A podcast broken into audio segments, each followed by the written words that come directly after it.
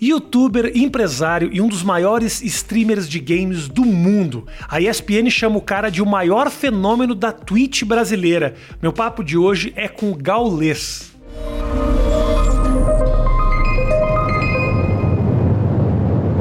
Gaulês, Rafinha, obrigado por não ter me contaminado, tá? né? que a gente tava marcado pra fazer, você Tava. falar, peguei Covid. Eu falei, graças a Deus você me avisou antes. Eu que zico todo mundo, acho que você que me zicou, né? Você tá bem, mano? Tô bem, graças a Deus. Me fala uma coisa, cara, provavelmente o nosso papo vai ser muito básico. Tá. Porque eu vi você no Flow fazendo perguntas e o, o jogador e o negócio. Pô, pra mim é tipo assim, é um mundo muito novo pra mim. Sim. É, e tem muita coisa que me interessa nisso. Você hoje, por exemplo, disse que tava num campeonato. Tava transmitindo Transmitindo um Que tá campeonato. acontecendo na Europa. Com times do mundo inteiro, inclusive do Brasil. Mas aí é você transmite a parte brasileira do eu negócio? faço Como é que a é? transmissão oficial em português. Ah, Então é um sinal que vai pro mundo entendi. inteiro. E aí eu faço, eu tenho os direitos de transmissão na língua portuguesa aqui do Brasil. Perfeito. Na internet, é bem específico. Bem assim, específico, Bem né? específico. Né? Então, por exemplo, tem campeonatos, tem parceria com a Globo, por exemplo, eles transmitem no Sport TV do jeito deles, com a transmissão também oficial para televisão e Tá. eu tenho para internet. Então são coisas bem específicas, é bem profissional. Caramba. Hoje se modernizou muito. assim. Modernizou muito, né? Cara, mas eu queria saber pra você, quando é que surgiu a tua vontade dos jogos? E qual foi o primeiro jogo teu que você pirou? É desde a época de moleque, assim. assim? É, desde a época de. mo- Assim, eu você nunca. tinha Atari? Você eu tinha Atari? tive, meu pai tinha Atari. Tá. E aí eu jogava em casa, assim. O quê? O que, que você jogava? Porque essa é, uma, Ah. essa, é uma, essa é uma língua que eu falo. O, o básico, assim, desde o Pac-Man até o, o é Speedfall, né? Que, é- Pitfall. Pitfall. É. E aí tinha um jogo que eu era muito. Mano, era o meu jogo favorito, Ah. que era um que você tinha que fugir da, da polícia, que era um, um policial que tinha que caçar o bandido Se chamava front, front Que tinha vários ou frost cara- Você era- pulava por cima de uns baúzinhos. Isso, e aí você tinha que Puta, como é é era muito disso, legal. cara? Eu nunca lembrei, eu nunca, como eu era muito pequeno, Eu acho que é frontline. Como era é um que jogo muito legal. Só sabia que tinha que correr atrás do, do bandido ou fugir do é? policial. Vamos ver o que, que é isso aqui. Eu lembro exatamente disso. Era um jogo insano. Keystone Capers. Olha aí, então. Era esse aí, Keystone Capers. Eu era, lembro disso aí. Era muito legal. Era louco. Você, você saía desse lado e aparecia do outro. Eu lembro Exatamente. disso. Aham. E aí, assim, era, era muito casual. Sempre foi aquele acesso remoto de ter, acho que, o, o videogame aparecendo para a sociedade. Você jogava lá um pouquinho, aí depois, ah, vamos fazer outra coisa. Aham. Né? Então, aí depois eu lembro de ter Master System, aí lembro de ter assim, era sempre algum amigo, porque não era também acessível. Sim. Né? Alguém tinha um, você conhecia alguém que tinha um videogame. Era caro, Era cara. caro. Não tinha e aí se tinha um videogame, não tinha as fitas. Então meio que o pessoal se juntava pra ir jogar videogame na casa de alguém. É. E aí quando juntava o número de gente suficiente, ia jogar bola. É. Então, o que eu Isso, percebia é que eu tinha uma paixão muito grande pela competição. Se tinha alguma competição envolvendo, vamos ver quem faz mais no Tá. videogame, eu queria participar. Entendi. Entendeu? E essa competição, eu, eu, eu vi você dizendo que vinha do futebol. Você era o cara que Vi- batia a bola. Eu gostava de jogar bola. Tá. Eu jogava, eu fazia de tudo, assim, na época do colégio, até mais novo, eu gostava de qualquer esporte. Eu sempre nadei, jogava futebol, jogava basquete. O que tinha para jogar na aula de educação física, Tá. ou no colégio, ou na quadra, eu, eu jogava. A virada do jogo pra você, a entrada, ah, ah, geralmente tapa algum buraco da vida da gente, Sim. assim, sabe? Ou seja, o cara que é muito sozinho, ou o cara que é competitivo e precisa, precisa ah, jogar isso de alguma forma. Você era um cara que se relacionava bem, Eu tinha. me relacionava bem. Eu era um cara que sempre assim, desde pequeno, eu tinha eu conseguia fazer muitas amizades. Tinha alguns amigos que eram mais próximos, mas assim, familiarmente falando, minha família passou por muitos altos e baixos. Então, a época que eu conheci o Counter-Strike, quando eu já estava na, na pré-adolescência, barra adolescência, ali Tá. com uns 14, 15 anos, Quantos você tem hoje? hoje eu tenho 37. Nossa. Então foi ali em 98, 99. Eu lembro de estar, acho que no, no, no primeiro colegial, alguma coisa assim. Tava começando o colegial, e aí foi quando eu me lesionei, aí me levaram numa Lan House, fizeram. Ah, porque eu- eu- na época eu tava muito vidrado em competir e jogar bola. Tá. E aí eu tinha me afastado um pouco do computador. Né? E aí o pessoal falou, mano, tem um jogo que você vai gostar. E aí eu fui jogar, fui na Lan House, vi o Counter-Strike, e aí falei, cara, o sentimento era muito próximo a esse sentimento que só o esporte convencional me trazia, que era a adrenalina de sobrar numa, numa jogada e, e todo mundo tá olhando, era de você estar ali disputando com pessoas reais, né? Porque Aham. antes não tinha isso. Claro. Até a época da Lan House, para você conectar com alguém, tinha a internet, que eu jogava Quake um pouco antes, Ah, joguei Quake. mas aí era aquele negócio, modemzinho lá É. travando, uma, uma experiência que não era uma experiência legal. Você Total. passava mais nervoso do que outra coisa. Joguei Duke Nukem, Duke Nukem, multiplayer. Doom. É. Então você jogava, tinha uma experiência muito legal, mas eu não era o cara de ficar vidrado no computador. Na minha época não era. Cara, a primeira vez que eu joguei Duke Nukem não era nem através do que a gente conhecia como internet, era BBS. BBS. Você se conectava ao servidor É. lá do estado, da CRT. O meu parceiro também se conectava e aí a gente pessoal jogava. acha- hoje em dia é muito mais fácil, né? Pessoal, hoje, se eu falar isso pra alguém, o cara já desiste de jogar, né? Irmão, e os Falando- caras reclamam. Reclama. Tá dando lag. É. Meu irmão, que lag. Não Só o fato de você tá podendo jogar com gente do mundo inteiro é muito A louco. doideira, eu lembro dessa época, assim, que já era doideira de É você entrar e digitar no chat e alguém te responder. Ah, isso é muito Não louco. é? Que você fala assim, caramba, tem alguém me respondendo. Ah, o jogo... porra! Mano, esse jogo já é o melhor de todos. Tem só de alguém ter lá alguém me Você respondendo. tá jogando É. e o cara tá te. Só o fato de você poder se comunicar com alguém de qualquer lugar do mundo, pra mim, ainda é muito louco. Tem coisa da tecnologia, Galdés, que ainda me, me impressiona. Quando eu tô nos Estados Unidos, ligo no FaceTime, meu filho atende em altíssima qualidade. Cara, mudou até o conceito de saudade. A Exatamente. saudade que a gente sentia antigamente não existe mais hoje em dia. E aí, o que você falou que eu acho que é muito importante, quando eu comecei a jogar o Counter-Strike foi quando a minha família passou por uma fase muito difícil, Tá. separação dos meus pais. O meu pai, a empresa do meu pai estava quebrando, então a, Uhum. gente, é, é, a gente começou muito de baixo. Eu nasci na Vila Formosa, Zona Leste. Leste aqui. é um lugar onde, cara, tem de tudo, né? A Zona Leste tem as pessoas que estão ali batalhando, tem pessoas que já estão um pouco melhor de vida, que conseguiram alguma coisa e continuam na Zona Leste, vai ali para Anália Franco, Tatuapé. Então a gente era da Vila Formosa, aí meu pai tinha um negócio dele, começou a ir muito bem, ele ganhou bastante dinheiro, mas não, não sabia muito a fazer a gestão desse dinheiro Que era o quê? Negócio do quê? de produtos de papelaria. Tá. Ele que ele inventou o papel de carta. Não sei aquela época, sabe que tinha papel de carta que apareceu na Xuxa? Hã? Quando apareceu na Xuxa, a Xuxa leu, pô, papéis de carta Cartilge. Era a empresa dele, aí estourou. E aí Que foi louco. passando um tempo, a- as coisas acabaram dando errado e aí foi isso que você falou, da família e as coisas dentro de casa estarem muito destruídas e muita briga e o Counter Strike ele me tirou de tudo assim, cara. Foi o, Era um o lugar meu, de é o conforto. é o meu irmão mais novo, porque ele me deu tudo. E quando eu tava mais precisava de alguém, um lugar onde eu falava assim, caramba, velho, eu preciso me desconectar, mas não é que você quer se alienar. Ali no jogo, eu encontrava o, o- a relação com amigos que eu estava fazendo, eu encontrava uma forma de eu me desconectar com as coisas ruins que não era para eu sentir. Uhum. Né? Quando você tem pais que estão brigando ali com uma relação, às vezes você tá, tá na pré-adolescência. No fundo, nem, no fundo não tem a ver com você. Não tem a né? ver com você, né? Então eu acho que o Counter-Strike, logo de cara, ele me deu isso. E um diferencial que foi muito grande é que, como tudo isso acontecia em casa, eu tinha que, de alguma forma, me desconectar de um ambiente que estava ali próximo e me concentrar no jogo. Uhum. E mais pra frente eu fui descobrir que isso foi um super diferencial quando eu comecei a competir. Porque muita gente sente, né? Ah, pô, você não sente a, a, a pressão da torcida? Eu falo, mano, pra quem veio de onde eu vim, velho, isso aí não é pressão nenhuma, cara. Mais fácil é eu me desconectar, É. tá ligado? E, e tá ali focado na, na partida. A vida te pressiona mais do que o virtual. É, Então, isso que você falou assim, de normalmente a pessoa ela tá saindo, né? Pode falar assim, fugindo de alguma coisa. Eu acho que às vezes é é essa relação da pessoa, ela tá querendo algo diferente. Ela não quer estar ali onde muitas vezes ela é obrigada a estar. Aham. Mas que ela não precisaria estar, né? Como que. Eu, eu, eu, eu assisti um pouco das tuas conversas com a galera do Flow lá e tal. E você tem um relacionamento muito honesto. Você é um cara muito sincerão, assim. Isso é um negócio muito legal. E eu acho que o teu público saca isso, né, cara? Tem uma, um relacionamento que eu vejo, tava olhando algumas lives tuas gravadas, assim e tal, que é um relacionamento muito sincero com aquela galera que te segue. Você de vez em quando não se sente um pouco exposto ou isso realmente te preenche, assim? Eu tenho a tranquilidade de saber que é algo que quando eu comecei a fazer live, eu olhei, era o pior momento da minha vida, literalmente. E quando eu comecei a fazer, eu já estava passando pelo, pelo tratamento de depressão, já estava ali no momento onde eu sabia, porque tem muita gente que procura e fala assim: ah, eu quero fazer live, eu tô mal tal. Eu falo, cara, quando eu comecei a fazer live, eu já estava sendo, né? Uma pessoa já tinha sido clinicada, uhum. eu já estava medicado, eu estava passando pelo processo de você se curar, uhum. né? E, tá, e usei como forma de terapia.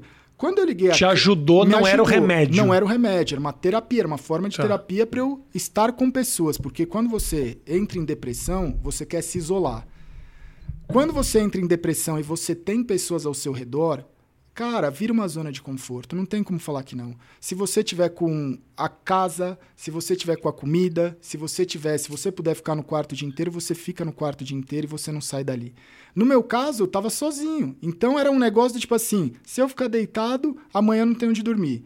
Eu já não tenho muito o que comer. Se, uhum. eu não fico, se eu não for atrás do que comer, eu não vou ter nada absolutamente. Então, quando eu olhei aquilo, eu falei, eu preciso fazer coisas. Eu tentei pensar de uma maneira racional. Eu falei, eu preciso fazer coisas que vai doer, mas se eu não fizer isso, acabou. Então, eu pensei, eu falei, eu preciso seguir a terapia, porque é isso que salva. Não uhum. sou eu que salvo, não é uhum. você. É médico, é remédio, é terapia, é os profissionais de saúde que salvam. Eu preciso seguir tudo que eles, que eles me passarem. Eu preciso fazer exercício, porque eu pensei, eu falei, cara, o exercício é uma forma de eu tirar a raiva dentro de mim. A depressão é raiva acumulada. Então, se eu correr 5 km por dia, eu vou tirar uma raiva de mim muito grande. Quando eu vi, eu estava correndo 10, 12 quilômetros todo dia. E alimentação, porque é uma coisa que uma coisa junta a outra. Eu falei, se eu fizer os três, eu vou estar tá bem. Quando eu olhei e falei assim, o que mais que eu posso fazer? Porque eu estou isolado. Ah, eu tenho meu computador, eu tenho internet, eu conheço dos jogos, sei que esse mercado de streaming é algo que pode, né? Já estava crescendo, mas eu acho que ainda está no começo, porque a internet, jogos, você está sempre no começo. Parece que sempre está bombando, mas sempre sim. tem gente que não sabe o que, que é. Sim, então sim. você tem sempre gente nova para chegar. E aí eu olhei e falei, quer saber, velho? Eu vou fazer a stream, mas eu não vou fazer só a stream para criar conteúdo, eu vou fazer stream para criar relação. Porque é isso que eu estou precisando. Eu preciso me relacionar. Perfeito. E aí, quando eu comecei a fazer live, tinha cinco pessoas, dez pessoas, eu comecei a trocar ideia com o cara de vida. Eu comecei a trocar ideia, que o cara entrava lá e falava, você vai jogar o quê? Eu falava, sei lá, velho, mas que bom que você está aqui, porque agora eu tenho com quem conversar. Ótimo. Então legal. o que eu vou jogar virava o plano de fundo para alguma coisa que eu estava trocando ideia de algum assunto ou de alguma coisa boa. E aí começaram a surgir dúvidas de tipo, cara, você tá chapado? Você tá drogado? O que, que é? Eu falava, mano, eu tô tomando remédio. Ah, mas você está tomando remédio por quê? Pô, porque aconteceu isso, isso e isso. E aí, quando as pessoas começaram a olhar e falar assim, cara, mas por que, que você está falando isso? Um streamer não fala isso. Aí eu falei assim, cara, a gente está no meio da madrugada. Eu fazia live Começava às 8, madrugada inteira, até o horário que eu aguentava, até meio-dia, 11 horas. Eu não gostava muito dos todinho, que eu chamo a molecada. Ah. Dá meio-dia, eu falava, saída do colégio, não vou ficar aguentando os todinho no chat. Porque naquela época eu tava, né? Você também tá raivoso. Claro. E aí, no meio da madrugada, uns caras vinham com os papos e eu falava assim, mano, se eu não te contar a minha história, por que, que você vai me contar a sua? Sabe? Por que, que você tá fudido? Eu tô fudido. Você quer vir aqui quer me contar algo pesado. Uhum. Eu também quero, tá ligado? Eu também tenho esse direito. Claro. E aí a gente começou a estabelecer uma relação onde eu falava e falava assim, cara, quando você erra, né? Você muitas vezes erra por não ser, não é uma pessoa que a pessoa que erra não é uma pessoa do mal. Você está aprendendo. Né? Você vai cometer erros na sua vida. E tem coisas que você vai passar que a culpa não é sua. Igual eu estava falando lá de separação, briga familiar, muitas vezes a culpa não é sua. Então você vai ter vergonha disso. Coisas que aconteceram claro. comigo, o pessoal falava, você não tem vergonha? Eu falava, mas mano, a culpa não é minha. Por que, que eu vou ter vergonha de falar que aconteceu isso, ou que aconteceu aquilo, ou que eu passei por isso? Eu falava assim, cara, se eu não tirar isso de dentro de mim e dividir com as pessoas, eu vou ficar segurando esse peso. E esse peso vai se transformar de novo em depressão total, ou em alguma total, coisa total. que eu, eu acho que foi muito mais racional pelo instinto de sobrevivência. Eu acho que isso aí foi instinto de sobrevivência. Eu lembro, hoje, hoje minha vida mudou completamente. Deixa eu te interromper rapidinho. Matheus, nem precisa nem interromper a gravação. Nós tamo, eu tô sentindo que tem alguma interferenciazinha aqui, cara. Eu tô ouvindo também. Então, algum, alguma interferenciazinha com a coisa tão, que eu nunca tinha sentido. Tira o mic e bota de novo. Não precisa nem interromper a gravação aqui, porque até justifica o fato da gente ter falado com interferência. É um sonzinho, parece uma música de fundo, alguma coisa, uma pessoa falando baixinho. Um radinho parece assim, sabe? Ah, quase zero agora. Alô, alô. Alô, alô. Alô, um, dois. Não, não, melhorou, melhorou bastante. Melhorou, melhorou bastante. Melhorou Foi? Desculpa interromper. Imagina. imagina. uma interferência de uma rádio. rádio.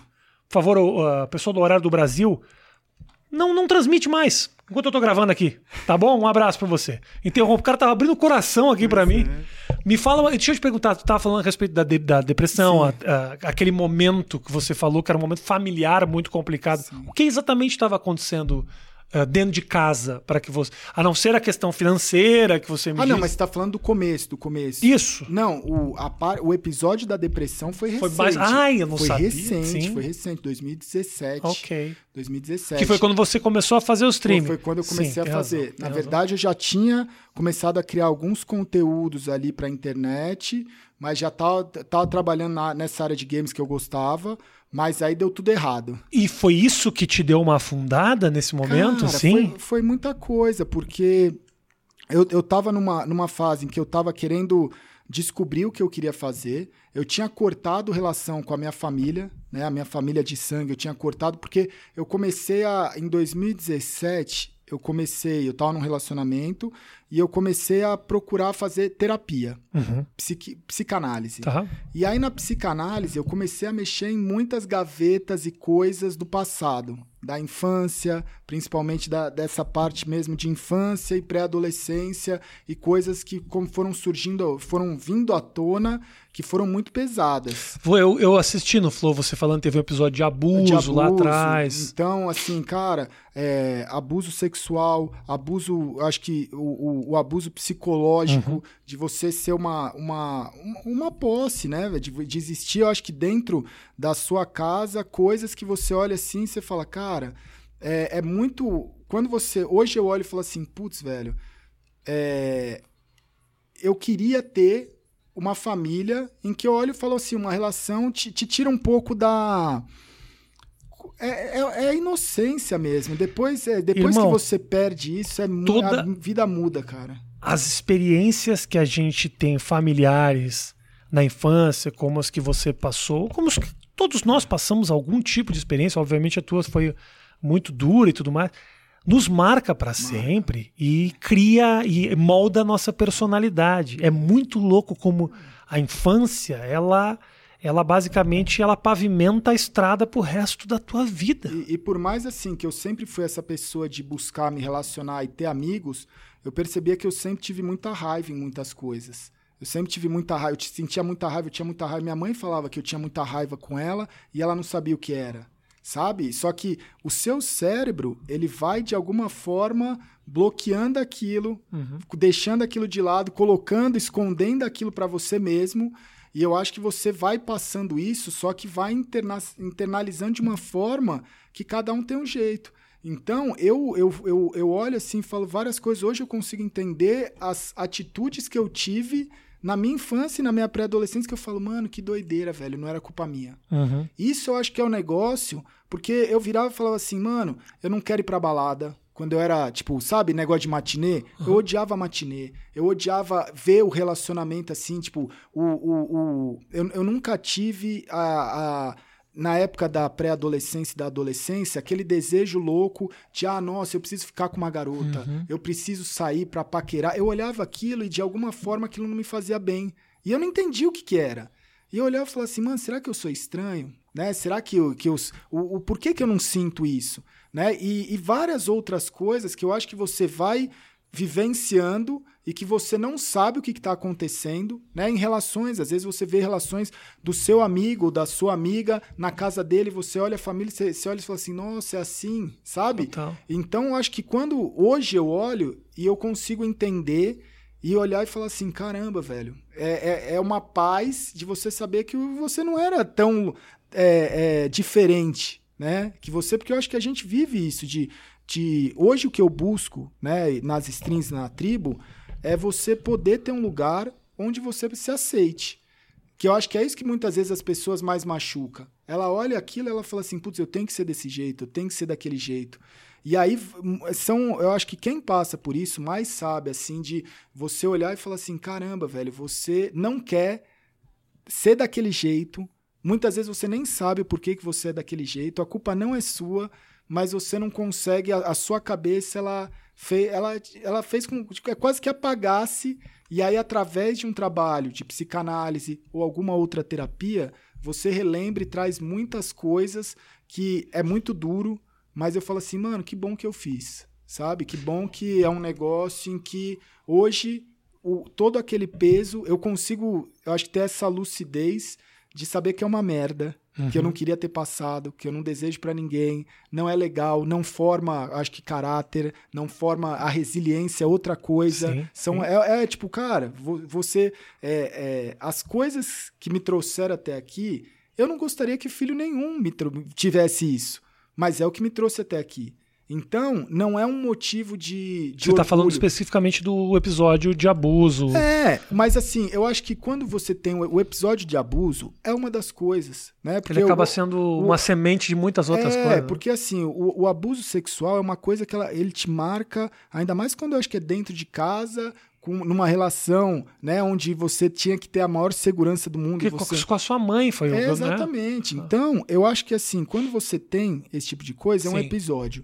Mas aí depois vem outra coisa de você, tipo, cara, você é, receber um. ter um. como se. É um golpe, né? De você dar o nome, o seu nome, que é o que você tem pro uhum. seu pai, não, não, não ter problema na empresa, e ele falir a empresa com o seu nome, você tá, tem dívidas.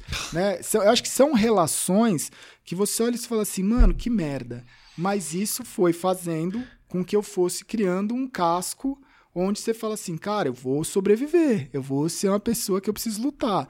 Só que isso também te traz cicatrizes, isso também te traz marcas, isso te traz coisas que, por mais que hoje a vida seja boa, eu acho que eu consigo tentar balancear ao máximo de olhar e falar assim, mano, que merda, né? Quando eu olho, eu falo assim, Deus, obrigado por tudo. Mas de vez em quando ainda te pega, de vez Cara, em quando ainda te. te... Pega Apesar de você ter conseguido uh, direcionar essa energia de uma maneira muito produtiva e tudo mais, ainda você toma uns baques. Eu acho que é, é, é você ter a consciência de que você vem para cá aprender alguma coisa. Se é isso que eu tenho que aprender, eu vou tentar levar da maneira melhor possível. E aí eu vou tentar ser grato, né? De virar e falar assim, cara, que bom que eu posso curtir coisas que hoje eu não poderia curtir, ou pode ser que em alguma outra vida eu não conseguia curtir. Claro. Então eu acho que você não consegue é, olhar e dar o valor quando você não sabe o quanto aquilo vale. Uhum. Né? Então eu acho que assim, é aquilo que eu, eu falo muitas vezes. Eu falo, cara, você só dá valor ao, ao seu pé quando você vira e chuta uma quina, ou é. você quebra o seu pé e você acorda e não consegue ir no banheiro. Exato. Você só sabe que você tem um dente quando o seu dente está lá doendo tanto que você não consegue comer e fala que merda, eu não consigo nem respirar de tanta dor de dente. Então, eu tento olhar e falar assim, cara, eu não vou olhar só as coisas ruins que aconteceram. Eu vou ser grato às coisas que boas que estão acontecendo, mesmo que pareça que isso não é coisa boa, porque a pessoa ela, ela pega as coisas boas para ela e ela acha que aquilo ali é o que tem que acontecer. Né? Tipo assim, eu, eu tenho emprego. Uhum. Eu não agradeço todo dia que eu tenho emprego, até eu ser demitido e pedir, gra... pedir pelo amor de Deus para eu conseguir um emprego novo. Ué, e todos os dias que você estava empregado e você fica, né? Eu acho que. Os relacionamentos amorosos Os... que é... faz um casamento, eu casei 13 anos. É. As pessoas, por que, que não deu certo, meu irmão? É tem um filho, 13 anos de alegria, vou eu ficar também focando ou, na... ou até mesmo quando acontece, acontece alguma coisa, sei lá, tem uma traição no casamento. Isso. Aí você fala, nossa, Deus me odeia porque ele colocou do meu lado uma parceira que me traiu. Mas você agradeceu a Deus todos os 13 anos, ou 15 anos, ou 10 anos, ou 5 anos que você teve do lado dela acordando e não tinha acontecido nada? É. É né? difícil pensar assim. É viu, difícil, cara? é difícil. Mas quando eu olhei e tento racionalmente olhar, porque quando, quando deu a merda mesmo, eu acho que a única forma que eu consegui foi olhar e ter um discernimento e falar assim, cara, se eu não for muito racional e se eu não fizer o que eu preciso fazer, como se fosse uma fase de videogame, uhum. você tá ali tentando.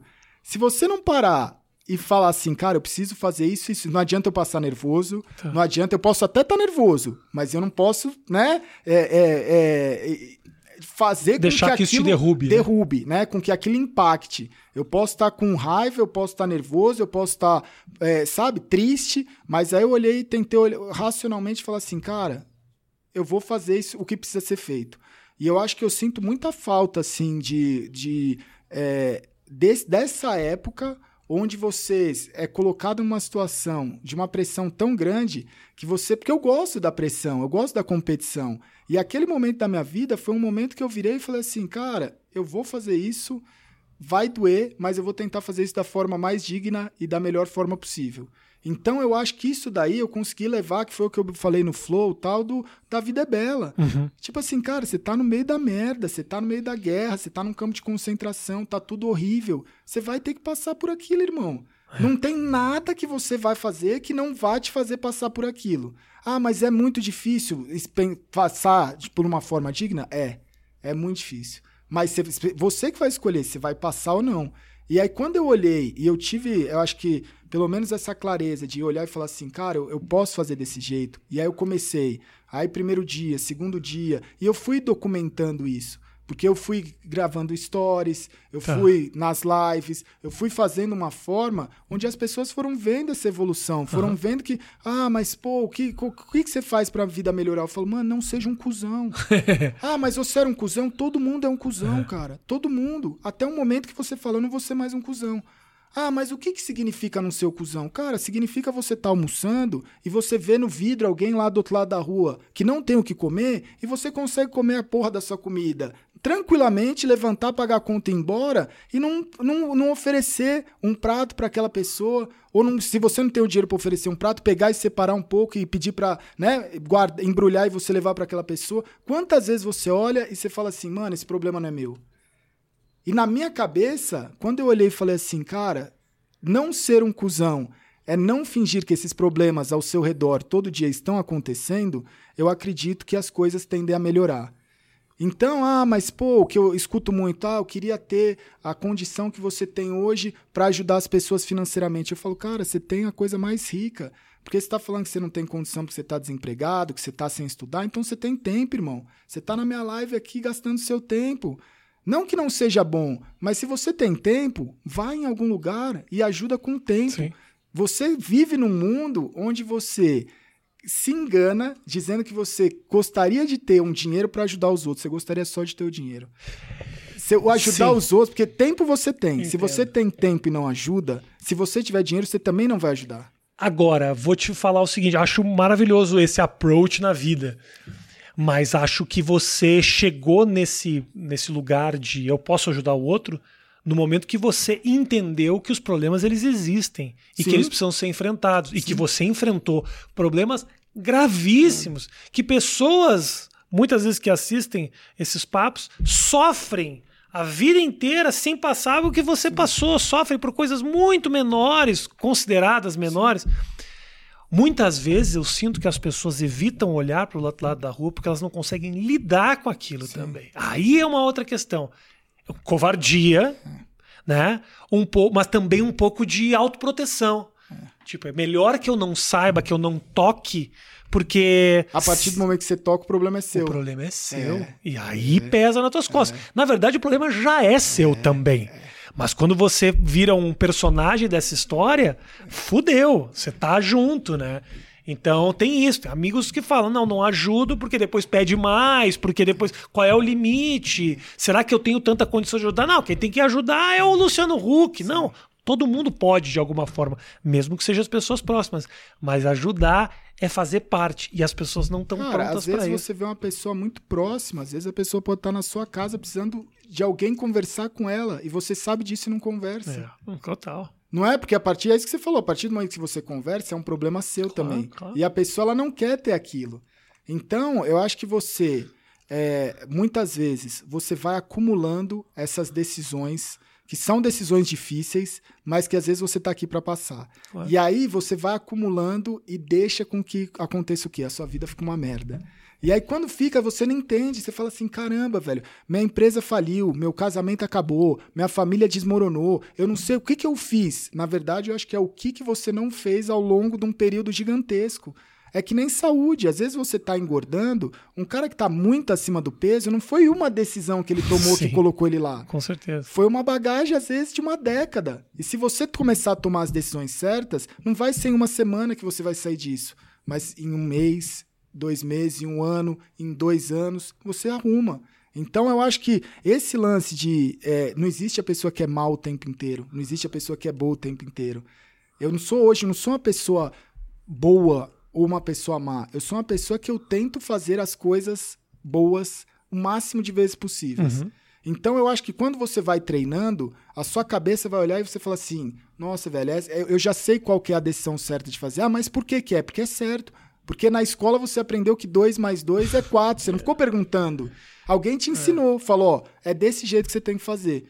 Quando você vai tomando decisões corretas, né? Ou pelo menos as decisões que, por mais dura que seja, você fala assim, cara, o certo é fazer isso. É, por que, que, por que, que você está fazendo isso se ninguém faz? Porque é o certo a fazer. É que às vezes, assim, não querendo justificar, mas tentando dar um pouco de, de explicação, às vezes o certo, ele é mais doloroso. É muito, o certo é muito o doloroso. O certo às vezes não é uma decisão mas, mais é, simples. É, é. É muito. Às vezes fazer parte do errado, você ganha, você faz, né, você lucra, é.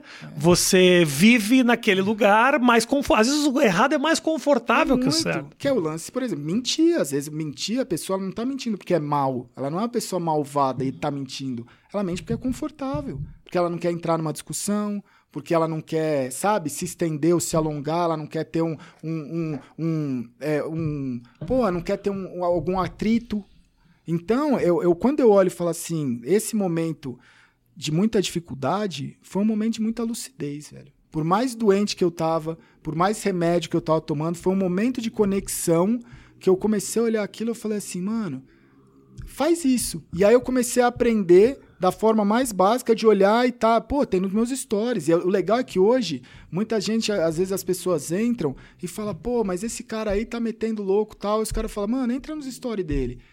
Você vai ver story, deu fudido. E, e, e dividir uma, um, uma refeição com um morador de rua, ver o Kaique lá, que é um cara do Butantão, um morador de rua lá, que ele se drogava, tal, toda hora bêbado. E eu olhava e falava assim, mano, pega o meu chinelo, velho, pega a minha havaiana. E tentar dar a havaiana, porque eu olhava e falava assim, eu vou voltar para casa, é, é 900 metros, é um km, eu vou voltar andando. Esse cara que vai estar o dia inteiro, amanhã e depois. Eu chego em casa, se eu não tiver o de chinelo, pelo menos em casa dá pra andar de boa. Amanhã eu venho de tênis. Eu tenho um tênis, eu tenho é. um tênis. Né? Era um tênis, mas eu tinha um tênis. Então eu comecei a olhar e me incomodar com coisas que eu falava assim, mano, esse cara, ele tá na rua. E aí o cara pegava, no dia seguinte eu ia lá de tênis, a minha vaiana tava no lixo, porque ele não queria. E aí eu olhava e falava assim, mano, que foda mas é a decisão do cara. E aí eu pegava a minha vaiana do lixo, levava para casa. Jura mesmo? E pra, porque não tinha outra. Rafinha, não tinha outra. Claro. Mas eu olhava e eu conseguia entender que eu falava assim: você fez a sua parte. O seu gesto Até não depende do dele. Não depende. Claro. Ele, eu, ele, eu não posso ser responsável por ele. Ah, mas eu vou ajudar e a pessoa vai pedir mais. Se a pessoa vai pedir mais e você não tem, ou você acha que não é o que o seu coração tá falando, pô, não dá. Ajuda uma outra pessoa. Mas você não pode achar que aquela relação é uma relação que aquela pessoa, você é, é, é aquela pessoa vira o seu dependente. Não, você fez a sua parte. Tem tá. pessoas que ela decide que é o livre-arbítrio. Ah, total. Né? Total, a pessoa claro, ela claro. decidiu que ela quer passar por aquilo da pior forma possível. É, eu também não vou ficar todo dia resgatando a pessoa. Mas eu chegar e falar, e aí, Kaique, agora vai comer comigo? Aí, ah, porra, se você me pagar uma cachaça, eu, eu, eu como. Aí eu pagava a cachaça pro cara, o cara não comia. Aí eu falo assim, você tá de brincadeira, né, Kaique? Mas é o que você decidiu. Eu tô aqui. Hoje, eu não tô mais lá. Sim. Então, às vezes, esse cara é, um, é uma pessoa que ela podia ter mudado. Uhum. Claro. É, não é? O fato de você estar tá ali disponível... Uh, fala mais de você e você não tem obrigação a pessoa não tem obrigação de querer seguir teus conselhos, é. ninguém tem a obrigação e, e, de fazer o que você espera. E, o problema é esse, né? Muitas vezes as pessoas fazem o bem com expectativas. Ah, é. E aí cobrança. é ruim. E aí olha lá, que cara, nossa, chegar, já pensou chegar no dia seguinte e falar, nossa, você é ingrato, olha aí, te dei meus... Não, cara. Você não quis, que bom, você não quis. Pô, pego de volta. Peguei de volta, tá ligado? é um negócio que você fala, mano, que é. você fala assim, velho, eu, agora eu tenho, mas eu tentei. Né? Então, eu acho que dentro de, de, dessas coisas todas, e muitas vezes hoje as pessoas me perguntam assim: ah, mas você ajuda tanto na, na parte né, é, de tempo, porque eu invisto o meu tempo. Eu falo, cara, o que eu mais ajudo é o meu tempo. Hoje eu fiz 13 horas de live, ontem eu fiz 12, antes de ontem eu fiz 13, a outra fiz 15. Às vezes eu tiro um dia, mas aí no dia seguinte já tô lá fazendo de novo. Então, mesmo hoje, tendo uma boa condição. Porque eu sei que pessoas, a gente está numa guerra e as pessoas estão precisando claro. de alguém para trocar uma ideia. Mas financeiramente falando, ah, como é que você decide? Como é que você olha? Como é que você sabe que a pessoa usou? Falou, cara, decidir é um peso muito grande. Porque você olha e você fala assim: caramba, velho, eu vou pagar, vou ajudar nesse tratamento da pessoa, eu vou pagar o colégio, a faculdade daquela pessoa. E aí eu, eu, eu sinto que com a, o passar do tempo fazendo isso, você vai desenvolvendo alguma conexão com o universo que bate no seu coração e fala assim: mano, ajuda essa pessoa aqui. É, é loucura. Você. O, o, desculpa, desculpa. Imagina. Não, pode acabar de falar, desculpa. Não, o, assim, existe uma conexão em que você sabe algo dentro de você fala, ajuda aquela pessoa. E tem momentos que aparece alguma coisa, aí eu falo assim, mano, eu desejo muita sorte, mas nesse momento eu não vou conseguir ajudar. Uhum. E aí passa um tempo, eu vejo que eram histórias que não eram tão legais. E aí eu falo assim, caramba, velho, eu não vou brigar mais com isso. Eu fui aprendendo com o tempo. E uma coisa legal. Confiar na intuição. Na, na, intuição, você vai ganhando uma intuição. E uma coisa, ah, mas como é que você sabe que a pessoa usou, fez? Fala assim, mano, eu não sei, porque aí o problema não é meu. Então, a partir do momento que eu ajudei, eu não olho mais. Concordo. Eu acho que isso daí também é libertador. Porque você olha e fala assim, mano, o que a pessoa fez com aquilo?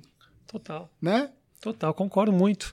Concordo muito. Eu eu fico muito dividido, vou te abrir o coração, assim. Uh, eu sei que você faz e ajuda, e dá para notar, obviamente, a tua, a tua honestidade nisso. Uhum. Eu me questionei muito tempo, durante, durante muitos anos, o quanto uh, eu tô querendo ajudar. Aliás, eu, eu sei que eu tô querendo só ajudar, mas por que, que eu mostro isso? Tá. Esse era um questionamento, sempre foi meu. Para que mostrar? Porque, inevitavelmente, mostrando, eu ganho com isso. Sim. Eu ganho. E sempre fiquei nesse. nesse Não sei se você já se questionou a já. respeito disso. Uh, e eu falando, poxa, mas se eu quero ajudar de coração, para que mostrar? né? E eu tive uma. Eu não sei, eu vou primeiro, antes de, te contar a, a, resolução disso na minha cabeça, eu quero saber o que, que você pensa ah. a respeito disso. Por que você sente que tem que registrar e que as pessoas Sim. vejam o que você está fazendo? Porque foi um, um, momento que eu, eu tava né, fudido e eu olhava a rede social, que para mim era um negócio novo. Né? Eu uhum. não sou tão novo. Claro. Né? Aí quando você olha a rede social, você olha aquilo e você fala assim: caramba, velho, isso é uma merda, velho. Porque você tá lá no Instagram e você tá com depressão, você tá fudido, você tá ali, né, todo cagado, e aí o seu amigo do colégio tá viajando com uma família linda e perfeita, a pessoa que Abdômen você... tanquinho. É, a, desgraçado. As, as pessoas, Abdômen tanquinho. Não é? As pessoas estão todas ali carro importado, uma viagem de luxo, alguma coisa. E aí você olha e você fala assim: "Caramba, velho, a pessoa ela posta que ela tá com um carro novo, ela tá com um carro novo, que é um negócio legal para ela? É. Só que quando ela mostra aquilo, ela tá mostrando para as outras pessoas que ela também é uma pessoa, por exemplo, bem-sucedida. E aquilo é bom para ela. Uhum. Ela não tá só mostrando o carro. Tá ganhando com ela isso. tá mostrando que um dos valores dela é uma pessoa que ela tem um desejo de prosperar na vida, de conseguir um bem material, e aquilo ali vai mostrar um sinal, por exemplo, de status, uhum. de poder de várias coisas claro. que você vai olhar ali e falar assim, caramba, né? Às vezes você olha pra pessoa, você nem conhece e fala, mano, que pessoa poderosa. Quando eu olhei, eu falei assim, mano, eu não tenho condição disso hoje. Porém, eu tenho condição. Se isso é o luxo, eu posso mostrar coisas da vida real que vão ser os meus luxos. Uhum. Então, pode ser que eu não tenha para viajar, mas eu dividir uma refeição com um morador de rua é um puta de um luxo. Porque eu tô pegando metade do que eu vou comer e vou dividir. Se eu mostrar isso, vai ser legal para mim no sentido das outras pessoas olharem e falar assim: caramba, velho, que cara legal, vou começar a acompanhar? Vai. E vai ser um puta exemplo para as pessoas olhar e falar assim: caramba, se alguém olhou aquilo é. e dividiu uma refeição, já tá valendo. Então, quando eu olhei, eu falei assim: a gente está vivendo um mundo onde você segue um influenciador que ele posta foto das coisas mais fúteis e não tem nada contra isso. E a sociedade olha e fala assim, mano, esse cara é bem É um vencedor, é um, é um vencedor. E às vezes você vê um cara que ele faz uma boa ação e posta aquilo, e alguém olha e fala assim: nossa, olha, olha esse cara. Boa ação não se mostra. Ah, ele tá fazendo isso para aparecer. Caridade de verdade é só caridade quando você faz é para você. E eu sou totalmente contra isso. Porque eu falo Sempre assim, foi ou não? Porque se... eu me questionei muito a cara, respeito disso. Eu, eu comecei a olhar, como eu não era uma pessoa caridosa, né? E foi uma das coisas que eu acho que me levou para onde me levou.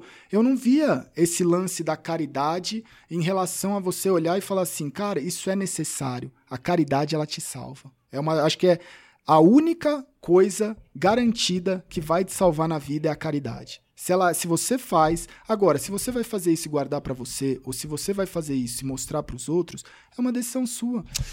Concordo, Sabe? concordo, é, é- concordo. é- é nesse sentido de quando eu olho hoje e falo assim, cara, é todos os dias milhares de pessoas que nunca ajudaram alguém, olhou alguma coisa, uma decisão minha que eu fiz ao longo desses últimos anos e falou, tomei coragem. Obrigado por ter mostrado. Claro. Então isso não tem preço. É isso, é exatamente isso. A, a, a- a minha dúvida sempre foi muito essa, porque mais do que. Eu não estava muito preocupado. A questão é o seguinte: eu não tenho por que falar isso pra você sem que seja verdade. Eu já fiz coisa pra caralho. E eu nunca mostrei. Mas você vê que você tem preocupação de falar assim, ó, senão eu não quero. A minha preocupação era absolutamente desnecessária. Eu ficava pensando, eu ficava muito em cima do muro entre. Poxa, eu gostaria que as pessoas vissem que isso pode ser feito. Mas, por outro lado, eu não estava tão preocupado com como elas iriam me ver. Mas sim eu dormir com o travesseiro e pensar: por que, que eu tô querendo aparecer fazendo isso? Eu me questionava, o questionamento, era- o questionamento era mais pessoal do que especificamente com a repercussão pública. E aí aconteceu um fato que eu não vou me esquecer. Eu fiz uma- umas piadas com a Pai há um tempo atrás. E a Pai ficou puta comigo, puta, indignados comigo. Quiseram me tocar um processo. E eu falei pros caras: eu, eu faço quantos shows né? vocês, vocês quiserem, porque eu acho a causa do caralho. Mas não me impede de falar essas coisas, porque é o meu trabalho, eu sou comediante, eu inevitavelmente vou falar essas coisas. E aí, nessa reunião com essa mulher, eh, que era a coordenadora dessa, dessa instituição, eu perguntei pra ela: quando uma artista aparece abraçado numa criança com síndrome de Down, entendeu? Eu sei que essa pessoa tá ganhando muito com isso, entendeu? Isso é bom pra vocês? Você não se sente usado? A sua causa usada? E ela me falou algo que me abriu muito a cabeça, que é o seguinte, Rafa, a gente sabe que muitas vezes o propósito dos artistas não é o dos mais legais. Sim. Mas, inevitavelmente, a gente acaba acolhendo, porque ele está divulgando a nossa causa, ele está passando a mensagem de que pode ajudar. Então, assim, mesmo que a intenção não seja das melhores, no fim das Ajuda. contas, ajuda. E aí eu tava. Aí caiu uma ficha aqui, para mim, que não mostrar era mais egoísta do que Sim, mostrar. Sim. Porque não mostrar era eu preocupado comigo, Sim. ou preocupado com o jeito que É me você, vê. você tá querendo se livrar de algo que é um peso seu. Um peso meu, enquanto eu tô. e eu- então, assim, eu, eu ajudei muita gente, fiz muita coisa, não mostrei, e talvez eu tenha tirado a possibilidade de outras pessoas entrarem na mesma causa do que eu. Então, eu, então, o que você está fazendo eu acho maravilhoso. Eu não questiono. E se algum dia te questionarem, não deixa que isso Não. venha te abalar. Sabe um negócio que eu percebo hoje, que eu falo assim, é um bom exemplo? Por exemplo, aqui, a gente não tá usando máscara, mas deveria. E eu, eu, e eu vou olhar e falar assim, mano, por que, que as Mas pessoas... a gente fez teste Então. e tem um acrílico aqui. Então, mas aí é que tá. Pô, fiz um Eu- eu não- investimento. eu não- Vamos não- dar valor pra isso aqui. Não, não é uma crítica nem nada, mas assim, o, é, é- é- um- egoísmo nosso não estar usando. Uhum. Eu, eu tô querendo explicar que é o seguinte: eu olhava na televisão e falava assim, mano, por que, que essas pessoas estão de máscara? Aham. E aí eu entendi que as pessoas estarem de máscara nos lugares onde às vezes elas não precisam estar, vai mostrar para outras pessoas que precisam estar de máscaras que elas devem Com usar. certeza. Então, Com certeza. né? Com certeza, Gaules. É, eu não tava Não, dizendo. eu- eu não- mas você percebe que é esse lance que às vezes você mostrar uma boa ação, Sim. mesmo que você não precise mostrar Eu essa sei. boa ação, que não vai impactar nada em você. De repente você mostrou e alguém que não ia fazer essa boa ação faz. Claro, claro. Entendeu? claro, claro. Então, é- Não, eu, eu, foi, foi, foi- Isso é muito louco. foi libertador, É libertador. quando eu resolvi mostrar. E eu fiz uma série de coisas. A galera que me acompanha no Instagram sabe disso. Outro dia ajudei umas doações para uma menina que precisava de umas novas próteses de, de perna, que ela perdeu as pernas num acidente de trem. E aí, puta, entrei na causa. A galera também ajudou a contribuir. Eu dei uma grana, a galera também deu uma grana. Hoje a menina tem lá umas próteses. É est- eternamente agradecida a mim. Coisas pequenas. Um dia uma menina me pediu um óculos, eu fui lá e comprei o Isso é o óculos. mais legal, e aí cara. postei aquilo e as pessoas se sentiram muito inspiradas. E aí caiu a ficha do. O influenciador. Influenciador é, É, isso, é isso. influencia. Com o que, que você quer influenciar? Agora o meu dilema tá em outro lugar. Meu dilema, o meu problema é outro. Hoje em E, dia. que é uma, não é uma Meu dica, dilema, é, assim. meu dilema hoje é, porra, eu faço isso, mas também sou comediante. Eu falo merda É. pra caralho. Então eu tô sempre É uma aqui, balança. É, é. O, um negócio que eu, que eu faço e que eu acho muito legal, cara, e que mudou minha vida, é um exemplo, um amigo meu, né, o VIP, que criou o time comigo quando eu comecei a jogar tal. Quando eu precisei, eu fui na casa dele porque ele tem uma condição de vida boa. E eu fui na casa dele, conversei com ele e tal. Falei, cara, você não tem uma grana para me emprestar? Porque senão fudeu, velho. Eu tô impostando isso daqui. E ele falou, porra, mano, quanto é que você precisa? Eu falei assim, cara, sei lá, acho que na época foi R$ 1.500, R$ 2.000, alguma coisa assim. Que era o suficiente para eu pagar um mês de aluguel, uhum. ficar um pouquinho, sabe? E aí, quando eu juntei a grana depois, eu fui falar com ele, falou, ó, oh, tá aqui. Ele falou, cara, pega essa grana e ajuda alguém que tá precisando. Aquilo para mim foi o maior exemplo que eu levei, eu comecei a entender e virar e falar assim, cara, esse maluco tá fazendo uma diferença que talvez ele não saiba. Uhum. E aí quando eu comecei a fazer as strings e falar, ó, oh, preciso de ajuda aqui para pagar o remédio, para pagar o, o, aluguel. E aí eu falava para as pessoas, falar, mano, hoje eu tô pedindo, mas o dia que a gente vai ter vai ser muito louco. Teve um caso, quando o Pantanal tava precisando, eu terminei a live, aí eu vi um negócio. Pantanal é uma pessoa. O, o, o Pantanal. O, o Pantanal mesmo? É, que tava pegando fogo, ah, não teve? susto. Achei que tinha um amigo teu não, streamer chamado não, Pantanal não, que tava precisando que de ajuda. teve há pouco tempo sim, atrás, sim, tal, claro, que claro. passou lá as queimadas. O Pantanal tava precisando, é, imaginei que era um streamer. E aí, o que, que rolou? Eu tava fazendo live, é. e aí um cara fez uma doação, né? E aí, porque que você falou, às vezes a pessoa não tem coragem de fazer ela. Ela fez uma doação, e aí um tá, tá rolando a doação, o cara falou assim, pô, Gal, o que, que você acha da gente juntar essa graninha aqui e tal, e, e, e doar lá mil reais para algum, pro Pantanal? Eu falei, beleza. Quando eu fiz a doação, era um negócio da live, das pessoas que estavam ali, eu postei no Twitter. E aí um cara se doeu, tal, começou uma repercussão disso que você falou, da própria comunidade, assim, algumas pessoas. Aí eu falei, mano, você tá bravo que eu doei mil? Então eu vou doar dois. E aí eu postei. Aí eu falei, mas você não vai parar em dois, eu vou postar quatro. E eu fui postando, então doei um, dois, quatro, oito, aí os caras não vai doar 16, doei 16, doei 32. Aí os caras viraram e falaram assim, mano, esse cara é louco. Eu falei, mano, não é louco. Você doou em pentes de memória. É, é, exatamente. 16, 32, 64. Eu falei assim, mano, o dinheiro é meu. Uhum. O dinheiro é vindo de uma comunidade, a gente faz o que a gente quiser. Claro. Se você se incomodou, que bom que você se incomodou. Porque eu não sei quanto você tem ajudado, mas o seu incômodo acabou de ajudar uma causa que eu nem tava Total. tão na pegada, às vezes, de ajudar e, e ajudei ali. Total. E uma coisa que eu aprendi é esse lance de, tipo assim, você ajuda alguém, você descolou um óculos, essa pessoa vai ser grata ao Rafinha pro resto da vida. Eu falo assim, velho, ah, o que, que eu posso fazer por você? Um dia eu vou te agradecer. E aí, quando as pessoas falam isso, eu falo assim, me, quer me agradecer? Quer ser grato? A hora que você tiver condição, você vai pegar o que, né? O que valor aconteceu óculos, com você valor do e ajudar outra pessoa, é. porque eu tô bem. Isso eu aprendi com esse meu amigo. Uhum. Porque eu olhei e falei assim, cara, as pessoas elas querem ser grata e elas querem retribuir para quem deu para elas. E quem deu para elas às vezes já não tá mais precisando. Total, isso total. é um negócio que move a minha vida que eu falo assim, cara, é isso que, que me dá força, velho. E mais do que isso, eu acho genial você fazer isso nesse ambiente uh, online, que é. muitas vezes é, é, tóxico. tóxico pra caramba. Onde um dos exemplos que você citou é incrível. O cara que posta foto no avião, é. primeira classe. As pessoas não percebem como isso polui esse ambiente. Eu sempre achei absolutamente desnecessária essa ostentação. Mesmo daquele que fala: olha da onde eu vim e olha onde eu tô, veja só. que inevitavelmente acaba inspirando de alguma Sim. forma. Mas mesmo assim, brother, é com isso que você vai gastar mesmo?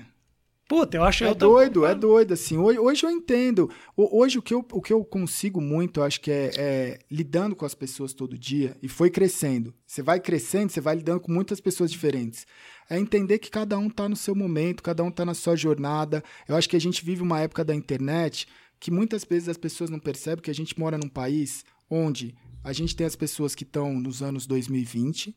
Tem pessoas que já estão super mais avançadas, uhum. que é aquela pessoa que já foi pro Japão, que conhece de tecnologia, que vai, né? A gente tá falando do mundo de stream que eu posso falar para você e você nem imagina o que tá claro, tá acontecendo. Claro. Então, às vezes, eu tô vivendo um futuro que não é a mesma realidade que você, Rafinha, tá vivendo hoje. Total. E tem gente que mora num lugar que não tem eletricidade.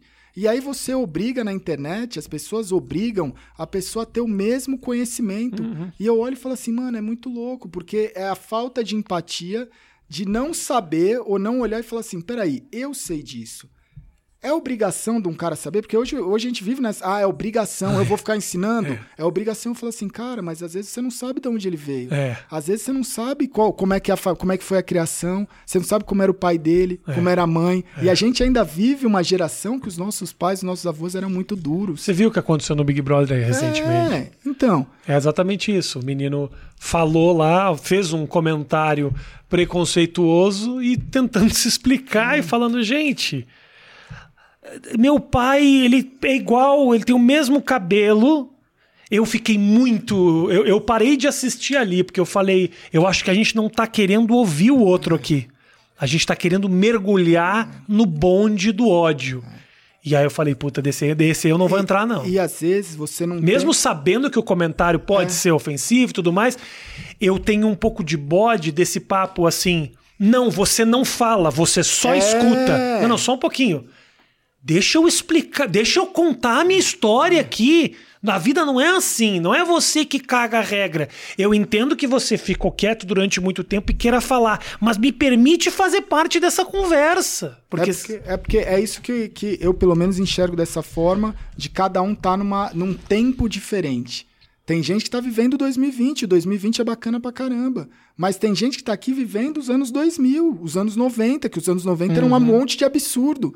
E às vezes você olha alguém comentar ou falar alguma coisa e fala que absurdo que esse cara está falando, mas era o que a gente falava Sim, há 15 tempo. anos Não, atrás. Claro, claro. Só que algumas pessoas evoluíram no sentido de olhar e falar assim, cara, não é legal falar isso. É até estranho se ouvir. Mas algumas pessoas também não tiveram a oportunidade não, de aprender. Não tiveram. Entendeu? A gente está subestimando muito o, o interior, é. o Brasil esquecido. Não é todo mundo que nasceu na Paulista, que irmão. é o Brasil de verdade. A gente tem aí mais de 200 milhões de habitantes. Quanto é de São Paulo, que é ah. a, a, nossa grande capital? Né? Quanto estão nas grandes capitais e quanto está no campo? Quanto está na roça? Total. Quanto está lá no sertão? E eu acho que desconsiderar essa galera, Gaules, é um erro é, terrível, é. porque nos causa é um, é, um, é um, erro que pode gerar problemas muito grandes. As pessoas não param para pensar.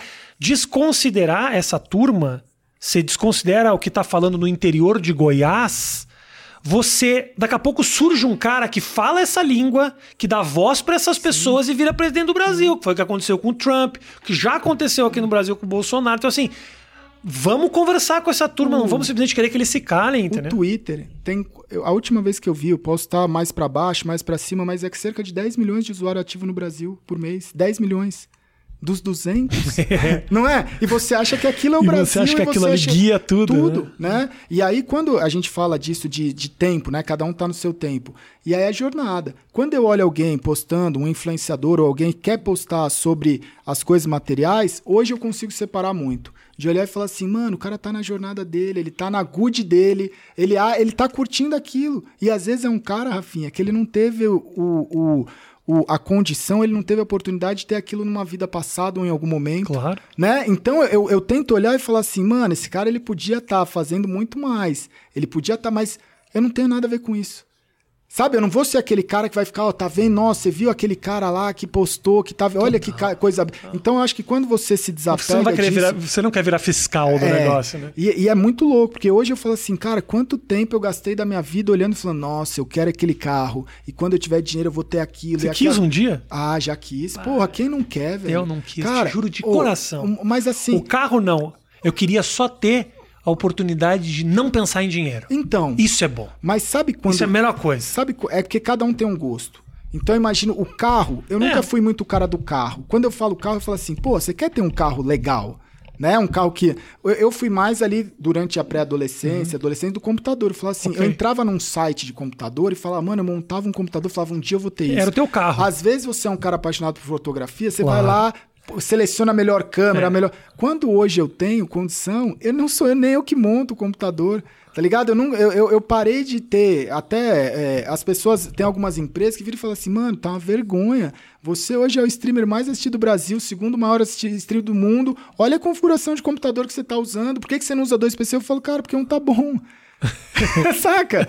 Então eu olho e falo assim, cara, hoje é. que eu tenho a condição, Pra mim é indiferente. Total. Então, isso eu acho muito louco, mas é uma, é uma, uma jornada que você vai aprender com o tempo. E você se sente pressionado a ter essas coisas ou não? O pessoal me manda, velho. Tipo, eu peguei o computador novo, o pessoal falou, entrou em contato, falou, pô, aí eu também não sou bobo, posso te dar um puta computador? Lógico, pô. Oh, oh. E aí é legal, porque aí, pô, eu pego o meu computador antigo, que também era muito bom, dei pra minha noiva, que faz stream também. Aí ela pegou o computador dela, que era um computador legal, ela, é, ela tá passando, né, por depressão também, ela tem uma psicóloga, e uma vez, numa consulta com a psicóloga dela, ela falou que tem um filho que tinha um, tem um autismo leve, é uma criança de, acho que 12 anos, e aí tava conversando, falando, putz, meu menino joga no meu notebook, mas meu notebook não tem muita condição, né, é uma psicóloga, é, é um, e ainda mais na pandemia, teve algumas pessoas que cortou, então ela não tinha condição e tava comentando com ela que o sonho do menino, do, do filho dela era ter um PC. Minha noiva chegou e falou, pronto, sabia que esse computador ia pra alguém, vamos dar pro filho dela. Boa. Porra, aí quando a gente levou pro filho dela, o menino virou e falou: Cara, é o dia mais feliz da minha vida. Que legal. E aí, quando você vê o olho da sua noiva aprendendo aquilo, você fala assim: caramba, então a decisão de um você vai repassando, vai repassando, Sim. chegou. É, é- isso daí é uma parada muito legal, E velho. como é que é pra você ter. Agora você tem uma depressão perto de você de novo, Tem. cara? Como é é, um que é isso? negócio que eu. Todos os dias eu falo, falo assim, mano, caramba, velho, eu passei por isso, eu lutei com isso, eu tento ajudar as pessoas. E hoje, porque ela também passou por histórias familiares né, Pesadas. pesadas e eu acho que é, é- ela nunca pôde sentir. Porque as pessoas, quando passam por coisas pesadas, além de passar, ela, ela é proibida de sentir.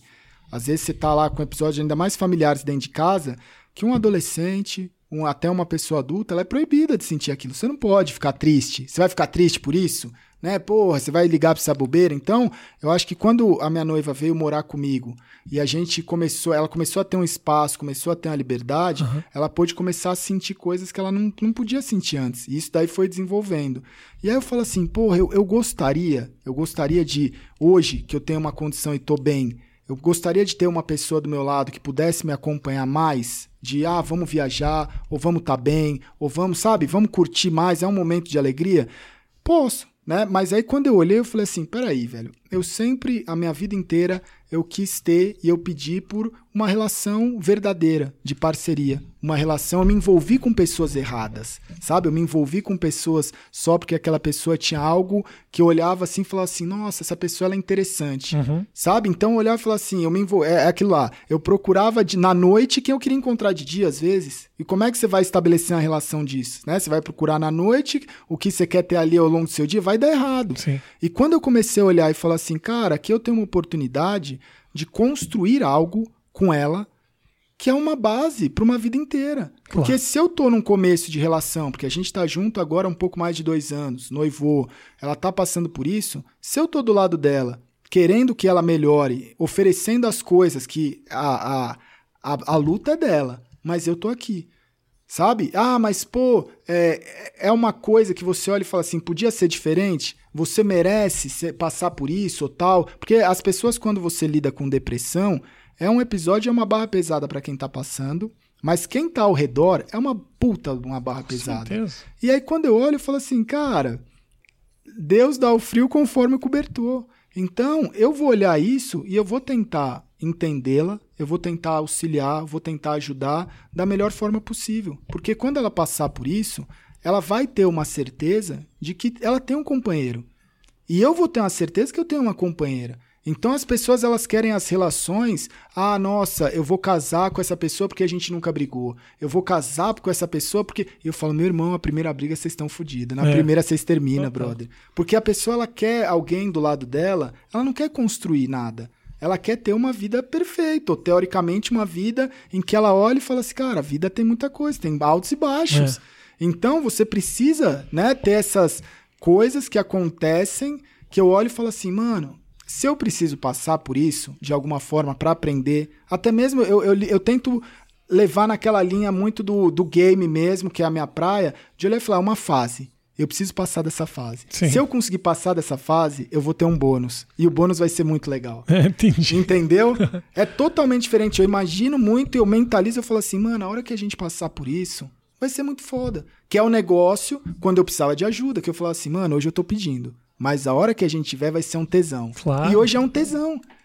E aí eu tento olhar para ela e falar assim, mano, hoje a gente tá tá precisando de ajuda. Sim. Mas a hora que isso daí melhorar vai ser um tesão. Então é, é- é- eu acho que é nisso que muitas vezes você olha e não, não tirar do seu. Não ser o lance do cuzão. De virar Uhum. e falar assim: ah, isso não é um problema meu. Quer saber? Mano, vai se virar, vai tratar a sua doença lá com as pessoas, com a sua família, ou vai tratar sozinho e quando você estiver bem, você me procura. E aí eu vou procurar uma outra pessoa, vai passar um ano, eu tô fudido em relacionamento, eu vou falar: nossa Deus, mas por que você fez isso comigo? Você já teve relação em que você, na época da tua depressão profunda, você tinha alguém contigo? assim? Tinha. Eu tive uma pessoa que não entendia o lance da depressão. Eu, uma, uma da, que foi aí quando que eu queria me matar mesmo. Quando eu tentei o suicídio, foi muito em relação a eu estar passando pela depressão. A pessoa sabia o quadro de depressão ali, porque não era uma pessoa desinformada, sabia o quadro de, de depressão.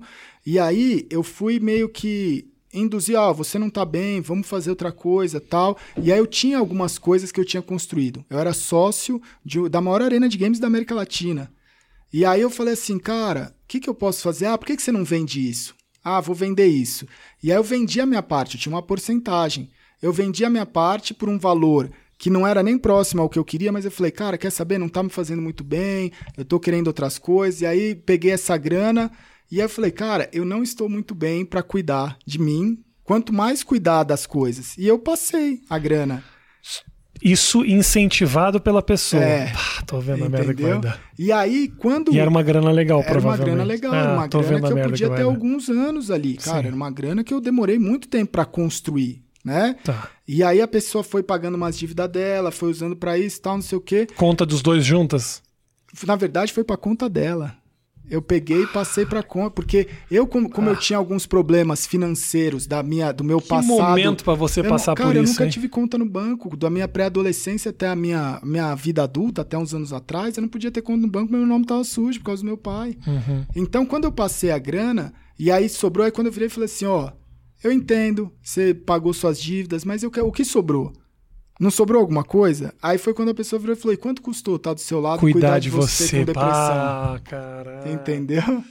É insano, cara. Nossa, galera, É você insano. passou por isso, irmão. E aí Cara. nunca viu nada. Cara, não, então. mais do depois- que a decepção, é mais do que o dinheiro, é a decepção, Mas né? eu, cara? eu, eu, eu vejo a pessoa como o mensageiro, assim. Que é um negócio, não mate o mensageiro. Eu falo assim, cara, a pessoa ela vai passar pela minha vida pra fazer algo que eu preciso passar. É doloroso também. É doloroso pra essa pessoa. Você tem consciência disso Eu agora, tenho. mas no momento você deve ter tido um pouquinho de raiva, vai. Mas eu, eu peguei, eu tive muita raiva, mas eu falava assim, se eu ter raiva Ah. e canalizar na pessoa, eu não vou sair do lugar. Sim, claro. com eu vou pegar isso, porque era o, o, o que, que eu falo assim da, das saudades que eu aprendi a ser racional. Eu falava assim, mano, eu vou fazer. Se me, me tirou desse jeito, né? Eu vou. Porque, assim, óbvio, eu não sou de ferro. Tenho aqui resiliência, tatuado, tal, não sei o quê, que foi uma coisa minha já. É, é, as histórias da tatuagem é muito louco, porque eu fui fazendo há um tempão atrás elas foram. Parece que eu tô com medo de tatuar, que eu falo, cara, tudo que eu tatuo vai passando alguma coisa e tal. E aí, teve esse momento depois disso que teve todo o baque. De eu virar e falar assim, cara, eu tô fudeu. Eu tô aqui, não, não tenho onde morar, não tenho o que comer, eu vou me matar. E quando eu fui, né, me jogar do prédio, o interfone tocou. Você chegou a subir no lugar pra se Eu tirar? morava na, na cobertura de um predinho de três, acho que era três, quatro andares a altura. Você chegou a ir até o lugar pra É, eu morava no. no- tinha, um- tinha uma varanda. Eu tava meio que de pé na varanda e aí o interfone tocou. E aí, quando o interfone tocou, era essa pessoa. E aí a pessoa virou. Eu- quando o interfone tocou. Na quando- hora, bro? Qu- Quando o interfone tocou, eu virei e falei assim, cara, eu tô aqui há um tempo. Essa porra não toco nenhuma vez. Eu vou atender. E aí a pessoa virou e falou assim, cara, preciso falar com você, posso subir? Eu falei, pode. E aí a pessoa olhou pra mim, ela virou e falou assim, cara, tava em casa, não sei o que aconteceu, me deu um estalo, algo me disse que eu precisava vir aqui pra ver se você tava bem. Você tá de sacanagem. Então, é uma coisa que é o que eu falo, Rafa. É uma coisa que eu Isso, olho... isso que você tá falando, essa pessoa... A, mesma pe- pessoa, a a, mesma pessoa. Então eu olho e falo assim, eu vou ter raiva, mas é uma pessoa que ela serviu de instrumento para um universo, para alguma coisa maior, trazer situações. Como foi essa conversa com ela? Cara, foi a conversa em que eu, eu tava numa, num, num estado que Transtornado. tô tran- é. E aí foi um negócio que eu não conseguia às vezes falar. Ela virou e falou assim: eu preciso te levar pro hospital. E ela me levou pro hospital. E aí no hospital eu comecei a contar a história. A, porque tem a história que eu falo e tem a história, história. Quando eu comecei a contar pro primeiro psiquiatra, velho, o cara virou e falou assim: me dá dois minutos. Ele voltou com, com a chefe dele, sei lá, da sessão. Aí eu comecei a con- continuei e tal, não sei o quê. Ele, a mulher saiu, voltou com uma outra pessoa. Terminou, acho que era, sei lá, 20 minutos, que tava os três chorando. tá ligado? Aí eu virei e falei assim, cara, sei lá, tá, tá estranho, será que é normal isso? e aí eles me deram medicamento e tal, Sim. e vai, e, e começaram a, a- a- fizeram o, o- todo o processo, e aí foi quando eu comecei a não ter só acompanhamento é, psicanálise, e eu comecei a ir no psiquiatra. Né? E aí eu comecei a, a tomar e perceber que são coisas que é coisa química da nossa cabeça, né? Que tem coisas que ficam faltando. Então comecei a ter esse tratamento. E aí, durante esse processo De medicação, você tá de falando. medicação. Tá. E aí, durante esse processo, essa pessoa, ela apareceu mais algumas vezes. Quando eu comecei a fazer live, porque eu não fazia live nessa época. Tá. Quando eu comecei a fazer live e fazer a live do meu jeito, ela voltou e falou assim: Porra, eu vim te dar um recado porque a comunidade tá falando que você tá mendigando na internet, você tá pedindo ajuda. Um cara que teve as coisas, que tem uma história igual você tem, você tá passando vergonha. E eu virei e falei assim, mano, eu tô passando vergonha. Ela falou, tá, tá. Eu falei assim, beleza, só isso? Ela falou, só. Aí eu falei, porra, tem mais alguma coisa? Ela falou, não. Aí eu falei, obrigado. Aí ela virou e falou assim, você vai parar? Eu falei, não, não vou. E foi aí que eu fazia 8, 10 horas por dia, eu comecei a fazer 18, comecei a fazer 20. E eu virei e falei assim, cara, eu não vou me irritar com essa pessoa. Eu vou usar isso pra virar e falar assim, vocês estão achando que eu tô fazendo, passando vergonha. Então eu acho que se não fosse, e eu sou muito grato, porque se não fosse esse- esses episódios, se alguém tivesse colocado a mão na minha cabeça, falado, vem aqui, eu te ajudo, vem aqui, eu não estaria onde eu tô, Rafa. Com não estaria. Não estaria. Então é muito duro. E eu imagino o quanto deve ser duro para essas pessoas olhar e falar assim: caramba, velho. A parte que eu agreguei dentro disso foi fazer o lado mal, o vilão. Não é fácil ser o vilão.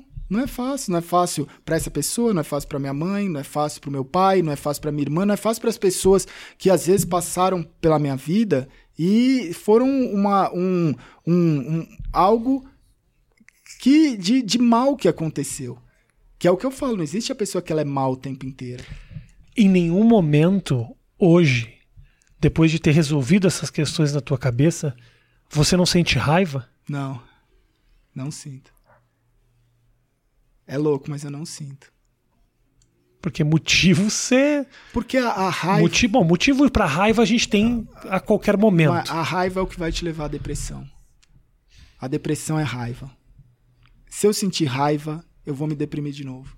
Então eu não sinto raiva. Porque eu tenho que ser, vamos lá, eu tenho que ser uma balança. Eu tenho que sentir a raiva na mesma intensidade que eu tenho que ser grato. Se não fosse aquele interfone, por exemplo. Saca? Então é uma Sim. balança Sim, que eu sim, olho e falo sim. assim, porra, eu vou cobrar, mas eu não vou agradecer? Não faz sentido. Eu acho que tem uma coisa. ah, você se apegar às coisas positivas é uma lição muito mais ah, forte do que você querer se vingar do negativo. Porque a vingança, às vezes, ela nunca chega. Mas resolver as questões na tua cabeça e se apegar ao que você tem, isso você pode fazer agora. Pode. É agora. Isso né? eu aprendi com Isso você pai. pode fazer agora. Isso meu pai Ah, lá na frente a casa vai cair pra ele e tal. Bom, isso você não pode controlar. Não o que você pode. pode controlar é. E aí? Sofro ou não sofro? O sofrimento, por mais duro que ele seja, ele é opcional. Ele é. E é isso, ah, Gal. Eu sei que o papo é contigo hoje, mas só te abrindo um pouco o meu coração. Eu sou um Mas, cara né? que eu não sofro. É bom não Eu sofrer, não é? sofro, eu não sofro mesmo. Eu reclamo muito. Porque é, é meu, eu gosto. É isso que cria o meu material, Sim. é isso que eu levo pro palco. Eu sei o que me incomoda, mas eu não sofro. Eu Você faço, critica também. Eu critico, eu encho o é. saco. Eu faço todo mundo ao meu redor ficar puto. Mas eu, de verdade, tô muito. Eu não sofro. Porque eu entendi muito cedo que eu não posso controlar o que acontece. É eu não posso controlar como as pessoas lidam comigo. Eu posso controlar é como eu sinto isso. Isso eu controlo. Você só me coloca, por mais duro que seja, né? Porque quando às vezes a gente tá tão no buraco, tão no fundo do poço, que fala: como é que você quer dizer que a, a culpa de estar aqui é minha? Bom, um pouco. Porque é a maneira que você reage ao que aconteceu junto com você. Então, você se apegar ao interfone que tocou, cara, isso é tibetano. É duro. É quase um monge, entendeu? Porque qualquer pessoa olharia e falaram: por que você não atendeu esse telefone e mandou lá a puta que pariu e se matou? Porque, porra, que filha da puta vai aparecer na hora que eu tô querendo me matar? Nem isso ela me deixou fazer. Quer dizer, tem mil maneiras de ver isso. Se você consegue olhar essa história e falar: não, não, não, só um pouquinho. Essa mesma pessoa que me afundou me salvou. E mais, me salvou e me deu um combustível para a vida Exatamente. que ninguém me deu. E, e mais, o sofrimento dela, que aí a bagagem, a carga dela, é que ela tem que ver o sucesso e as coisas que, se ela for uma pessoa que ela olha e fala assim, nossa, velho, olha isso de uma forma negativa, ela tá fodida. Se ela conseguir transformar e falar assim, mano, que bom, que, né, por mais, por mais doloroso e sofrido que foi a minha passagem nessa história, Aham. que bom que tá bem. Ela vai ter uma vida boa. Sabe? Sabe aquele lance que você faz um negócio. Que eu falo, às vezes você termina uma relação e a pessoa fala, pô, que os dois fiquem bem. Porque se você ficar desejando mal pra outra pessoa ali, que mesmo que passou de uma forma não tão boa na sua vida, você tá cultivando aquilo. É. Eu desejo que ela fique bem. Eu desejo que as pessoas que passaram e que tiveram um episódio que não foi legal estejam bem. Eu- o que eu tenho, eu- o que o meu, rese- meu reserva, que muita gente não entende, é assim: ah, mas você perdoa? Tem essa pessoa, o fiscal de perdão. Aham. Você perdoa? Eu falo, perdoa. Então por que você não convive? Eu falo, cara, porque perdoar não é conviver. Perdoar é você não ter dentro de você um rancor, ou uma raiva, ou um desejo que, sabe, alguma coisa ruim. Mas o conviver, eu não sou obrigado a conviver com alguém que não me faz bem. Na verdade, foi isso que me tornou, que me deixou mal. E você pode perdoar mesmo sem a pessoa te pedir o perdão. né? Exatamente. Ela não precisa vir de joelhos Exatamente. e falar eu Não, errei. é. Basta você estar tranquilo. Você tá tranquilo. E, e a punição, o castigo muitas vezes dessa pessoa é a falta da relação, que ela podia ter uma relação boa. Né? Ela podia. É, é a dor dos dois lados. Ah, mas por que, que você não, não vai resolver isso? Porque, porque, cara, não é. Eu não sou. é, é, a- o que eu tive que vir aprender, eu acredito que eu tô passando. Né? Se por acaso eu chegar no final da minha vida e eu não, não, não tiver uma relação próxima com essas pessoas e Deus virar e falar assim: nossa, você não entendeu nada no final você tinha que se relacionar com ela, eu vou falar, cara, então você é um, né, é, você é um, um, um, um- como é, como, você quer o quê? Um sadismo? É, né? Você quer um masoquista? É. Né? Você quer que eu, que eu fique do lado de uma pessoa que não está me fazendo bem? Eu já perdoei, já não, não levo mágoa, não levo Aham. rancor, mas eu também não posso. Eu acho que é ter vergonha do que eu passei e do que as pessoas às vezes passam. Eu não posso fingir que não aconteceu. Né? Ah, pô, mas você não, não, não é um responsável. Eu falo, cara, não fui eu que causei isso. E a, e a, e a internet que você estava falando, eu acho que a internet ajuda muito a gente que trabalha com o público da- de ter essa relação de liberdade, porque ou você se liberta ou você se enterra. Se você vai ver os comentários, ou o que as pessoas acham de você, ou o que as pessoas, você fala assim, cara, é uma loucura, porque a internet ela é muito tóxica. Uhum. Então, quando você fala assim, eu não guardo né, nenhuma raiva, nenhum rancor, é um negócio extremamente necessário, porque se você ficar se apegando nisso, ah, a decisão do que a pessoa vai falar é dele, mas o que eu vou Sentir. fazer com isso é minha. Uhum. Isso é um- uma coisa necessária demais hoje É tão internet. simples, mas é difícil, cara. É difícil. Pode ser na internet, pode ser na vida, é muito difícil. Mas na internet, Rafa, quando você fala na internet, é um vídeo, esse vídeo vai ser postado. Vai ter um comentário, ou 10 ou 50 comentários muito bons, e vai ter um comentário de alguém que às vezes ela não teve a empatia ou não passou por algo que a gente tá falando. Ou tá com ela com Ou tá problemas com que tá ela. vomitando em você. Isso, e aí a pessoa ela vai escrever uma coisa que você fala assim, mano, que barbaridade que essa pessoa tá escrevendo. E quando eu olho, eu falo assim, mano, essa pessoa. Eu desejo muita luz, porque ela tá passando por uma coisa, você vê que a pessoa tá doente. Porque você fala assim, mano, essa pessoa não tá num bom momento. E eu não vou deixar com que aquilo estrague.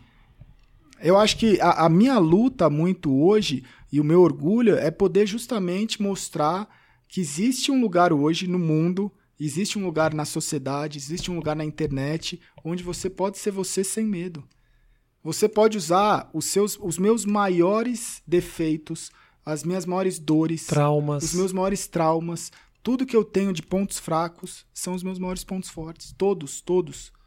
E isso daí eu olho e falo assim, mano, isso é um caminho legal. Porque muitas vezes as pessoas ensinam que você tem que deixar esconder os seus pontos fracos e você tem que mostrar tudo de forte só que você tem. Uhum. É uma coisa que parece ser meio clichê, mas é difícil você conseguir fazer. E hoje eu tenho conseguido fazer comigo e com as pessoas próximas a mim. Tem surgido muita gente que é a tribo e muitos influenciadores e streamers que estão bombando. E o ponto forte do cara é justamente a fraqueza dele. É que ele fala errado, ou ele joga mal, ou ele não sei o quê. Tem Mas- Tourette. Tem Tourette, sabe assim? Eu acho que são coisas que você olha e fala assim, mano, é insano de legal isso. É muito legal quando eu vejo o cara dando essa Né? invertida. O cara tem Tourette, a galera adora porque ele, ele, ele, ele fala o, ele o tem esquema. fãs por É. causa do ponto fraco dele. É. E aí você tá mostrando para uma geração que deve ser uma geração super ansiosa, com que vai desenvolver vários traumas, que olha as redes sociais e só tem as pessoas perfeitas, ela fala: peraí. Quer dizer então que tem um menino da minha idade que tá tendo sucesso porque ele é uma pessoa introspectiva. Porque ele é uma pessoa que ela, sabe, não, não, que tem defeitos também. e, e é importante mostrar isso. É importante, velho. Tem uma verdade né, nessa relação que é só construída na internet, que nenhum outro veículo vai te dar. É. muito legal isso. O cara que curte o meu trampo, que curte o teu trampo, não é o cara que curte o trampo do Otaviano ou do É. Leifert. É. Porque são, nós construímos isso, isso é muito honesto, né? Isso é muito legal. Eu tenho uma questão que é uma defesa, né? Que é uma defesa que me deixa muito confortável e que me faz feliz, que é o, a, a comédia, é, é o humor. Então, assim, eu não, eu não. Eu não te digo que eu escondo os meus, as minhas questões através da comédia, mas olhar para elas de uma maneira eh, humorística, uma maneira engraçada e me divertir com isso, faz com que eu consiga respirar tranquilo. E o meu público entende isso, fala, puta, o cara tá tirando sarro dele, do divórcio, do sofrimento da separação. Tudo isso eu consigo colocar como humor. é a minha maneira de me comunicar, que às vezes não é a maneira mais eh, como eu posso dizer, não, não sai tanto, não pare- parece que não sai Não, tanto do é. coração, mas sai muito. Sai. Porque- E como é que você. Uma dúvida assim. Fala, como fala. é que você. Porque você começa fazendo humor. Você atinge um número. Né? Você Uhum. vai lá, começa, sei lá, você começa fazendo humor na sala de casa. Sim. Né? Aí você vai crescendo. E como que você vai lidando com isso de fazer humor para os mais diversos tipos de pessoas, mas você cresceu tanto que às vezes as pessoas que agora estão te ouvindo, Uhum. elas são do- dos mais diversos. Não é só a sua sala. Eu nunca soube lidar com isso. É um negócio que. Nunca soube lidar com isso e nunca, ô Gal, nunca eu dei muito, muita importância para isso. Porque eu entendi muito rápido que se eu aumentar o tamanho do meu canhão, que é isso, né? Eu É. quero agradar todo mundo. Quero agradar todo mundo, porque, pô, tem o tiozinho, Sim. tem a criança, tem a mulher. O humor, ele é assim, né? O humor é, um, o humor é uma sensação. Ele não é um conteúdo que o cara fala sobre apicultura, que é abelhas. É um conteúdo. Não, o humor é amplo, é uma sensação que eu gero. E eu gero desconforto também nessa sensação. E eu sabia, eu descobri, eu entendi muito cedo que meu, o meu humor ele não é para todo mundo. Sim. E que eu vou desagradar muita gente. E que se eu não for assim, eu vou perder completamente a minha autenticidade, a minha identidade. É isso, entendeu? É um preço que se paga. Eu frustro muita gente. Pessoas que gostam de mim, Sim. Pessoas que olham e falam, pô, Rafinha, eu já te defendi demais na mesa, ou já na faculdade, briguei com o meu professor. A quantidade de gente que briga com o professor, que briga com o familiar. Pode deixar nos comentários aqui, que eu adoro ler essas histórias. As pessoas que brigam, ou que comentam, ou que tentam me defender, que falam, não, cara, assiste o cara. Ou pessoas que olharam uma piada minha fora de contexto e depois começam a seguir meu trabalho e falam, pô, mas que cara legal esse. Eu achava que ele era o cara que fazia não sei o que, que desagradava. Não, eu não sou essa pessoa. Mas é um, é um preço que eu paguei para tentar me manter original, autêntico e são. Porque eu não conseguiria eh, ter essa, essa, essa, essa maleabilidade de poder me adaptar. Eu tive essa oportunidade. Em um momento chegaram para mim na televisão e falaram, Rafinha, você, cara, é um puta de um comunicador, cara. Segura a tua onda. que você vai ser gigantesco, cara. Você é um cara que se comunica, tem um coração grande, é um cara que se conecta com as pessoas, eu fazia aquela a liga. Sim. Eu conversava com um milionário no outro dia e conversava com um assassino de uma maneira assim, cara. E de- é uma forma de você crescer muito grande, Muito, rápido. Você, muito. você vai, né? É Muito. um atalho. Nossa, se hoje eu faço isso e consigo ter qualquer tipo de conversa, foi muito por causa, por causa daquele workshop. Mas eles falaram, Rafinha, segura, não sei o quê. Não sei. Falei, Cara, eu não consigo. Vem comigo nessa viagem se você tá afim de ter altos e baixos, porque vai ser assim. Eu poderia, gente, poderia. Corto comédia, fico só trocando ideia. Pronto, daqui pra frente. Mas aí é um preço que se paga. Eu não tô afim, não tô disposto a pagar o preço de não fazer algo que eu tô afim simplesmente porque posso incomodar. É doido. Mas é. No meu, no meu caso, assim, eu, eu perguntei porque é uma curiosidade que eu tenho. Mas você E- entendeu? Foi meio- foi longa, mas entendi. não. E faz sentido, porque é um negócio que você precisa se colocar, ter a sua verdade, e você precisa ali é, é, continuar fazendo o que você ama. Exatamente. Né? E, e às vezes é duro. Sabe o que, que às vezes complica pra mim, eh, Gal? É que às vezes eu brigo pela minha, pelo meu direito de falar certas coisas que muitas vezes não são as minhas opiniões a respeito Sim. dos assuntos. Entendeu? Porque é só, é só a minha vontade de te fazer rir. Ah, foi pesado, foi desnecessário, foi agressivo. Bom, às vezes foi, mas saiba que isso saiu de um lugar muito puro, que é a vontade só de te fazer se divertir. Não, mas é um assunto que não se toca porque pode desagradar o outro. Então eu vivo às vezes nesse dilema, tipo, eu sou um cara que eu tenho empatia com a dor do outro. Se a pessoa segue minhas redes sociais, vai que eu sou um cara que sou envolvido e falo e tem certas causas e temas que eu gosto de me envolver, mas eu subo no palco e eu, eu Já é um- é um, é um outro lado meu que é meu, que é da minha personalidade. Todas as ideias que eu coloco ali saem daqui e do, do coração, mas que muitas vezes não não não não, são- não, não, não tem a ver com a minha opinião a respeito dos temas. Então fica muito confuso para a cabeça do É- público. É, doido. Pra E cabeça do é- público. É, Pra e pro cabeça do público. eu imagino que seja um negócio muito difícil, né? É, Uma é- A, a não ser que você seja humorista o tempo inteiro. Sim. Aí pode ser. Então, por exemplo, assim, é, você é um comediante que só, só faz esse tipo de coisa. Só faz. Não, não eu, eu não queria me limitar a só fazer esse tipo de coisa.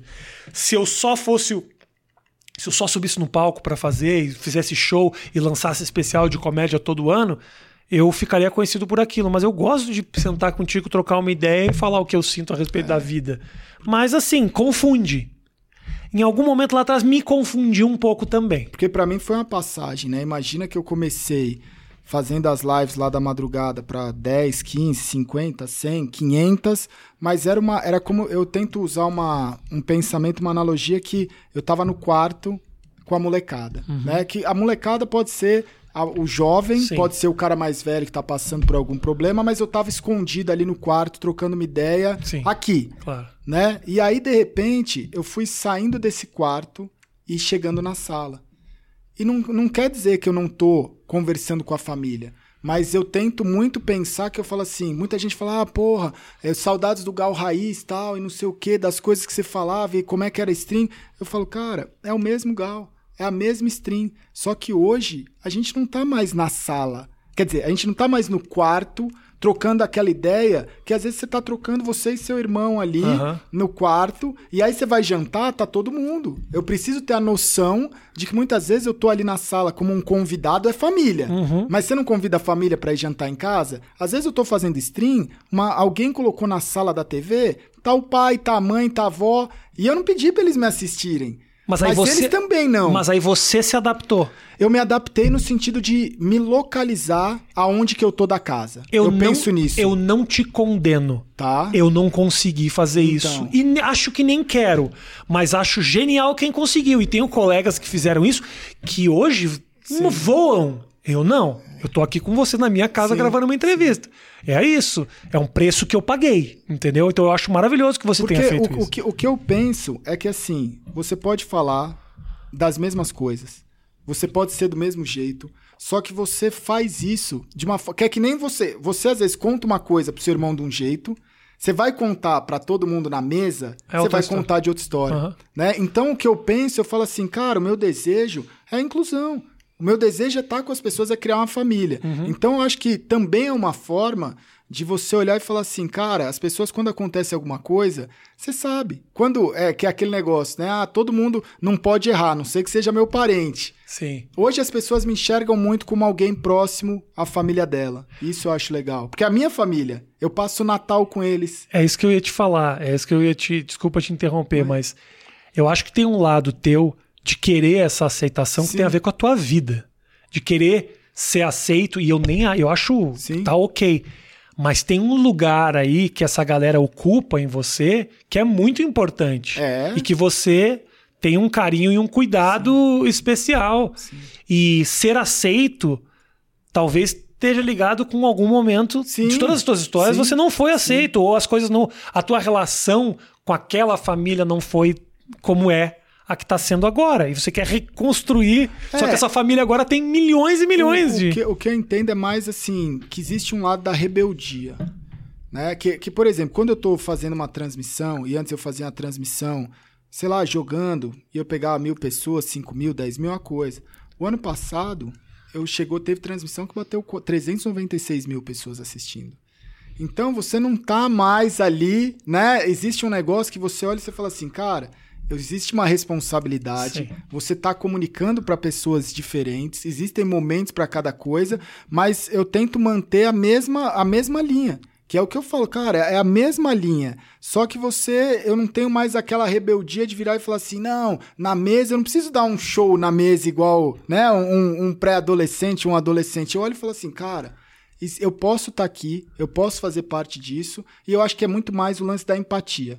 você que que você falava no quarto que você não fala na sala que me, me- exemplifica assim é uma história que você conta ou é uma Não. palavrão uma coisa assim Cara, por, ex- ó, por exemplo, eu tô transmitindo. Tem uma arma que chama MP5, outra ama- chama MP7, a outra MP9. Eu chamo de MP foda-se. E eu faço. Antes eu chamava de MP foda-se, hoje eu chamo de MP foda-se. Aham. Às vezes o cara voa na partida e fala: olha o cara dando um caralho carpado. Isso eu falo. Tá. Mas e eu entendo, eu consigo visualizar que tem alguém falando: olha aí, olha esse gaulês que boca suja, tá ligado? Não, mas é uma bronca familiar. Tá. tá eu acho que existe a forma de você falar isso.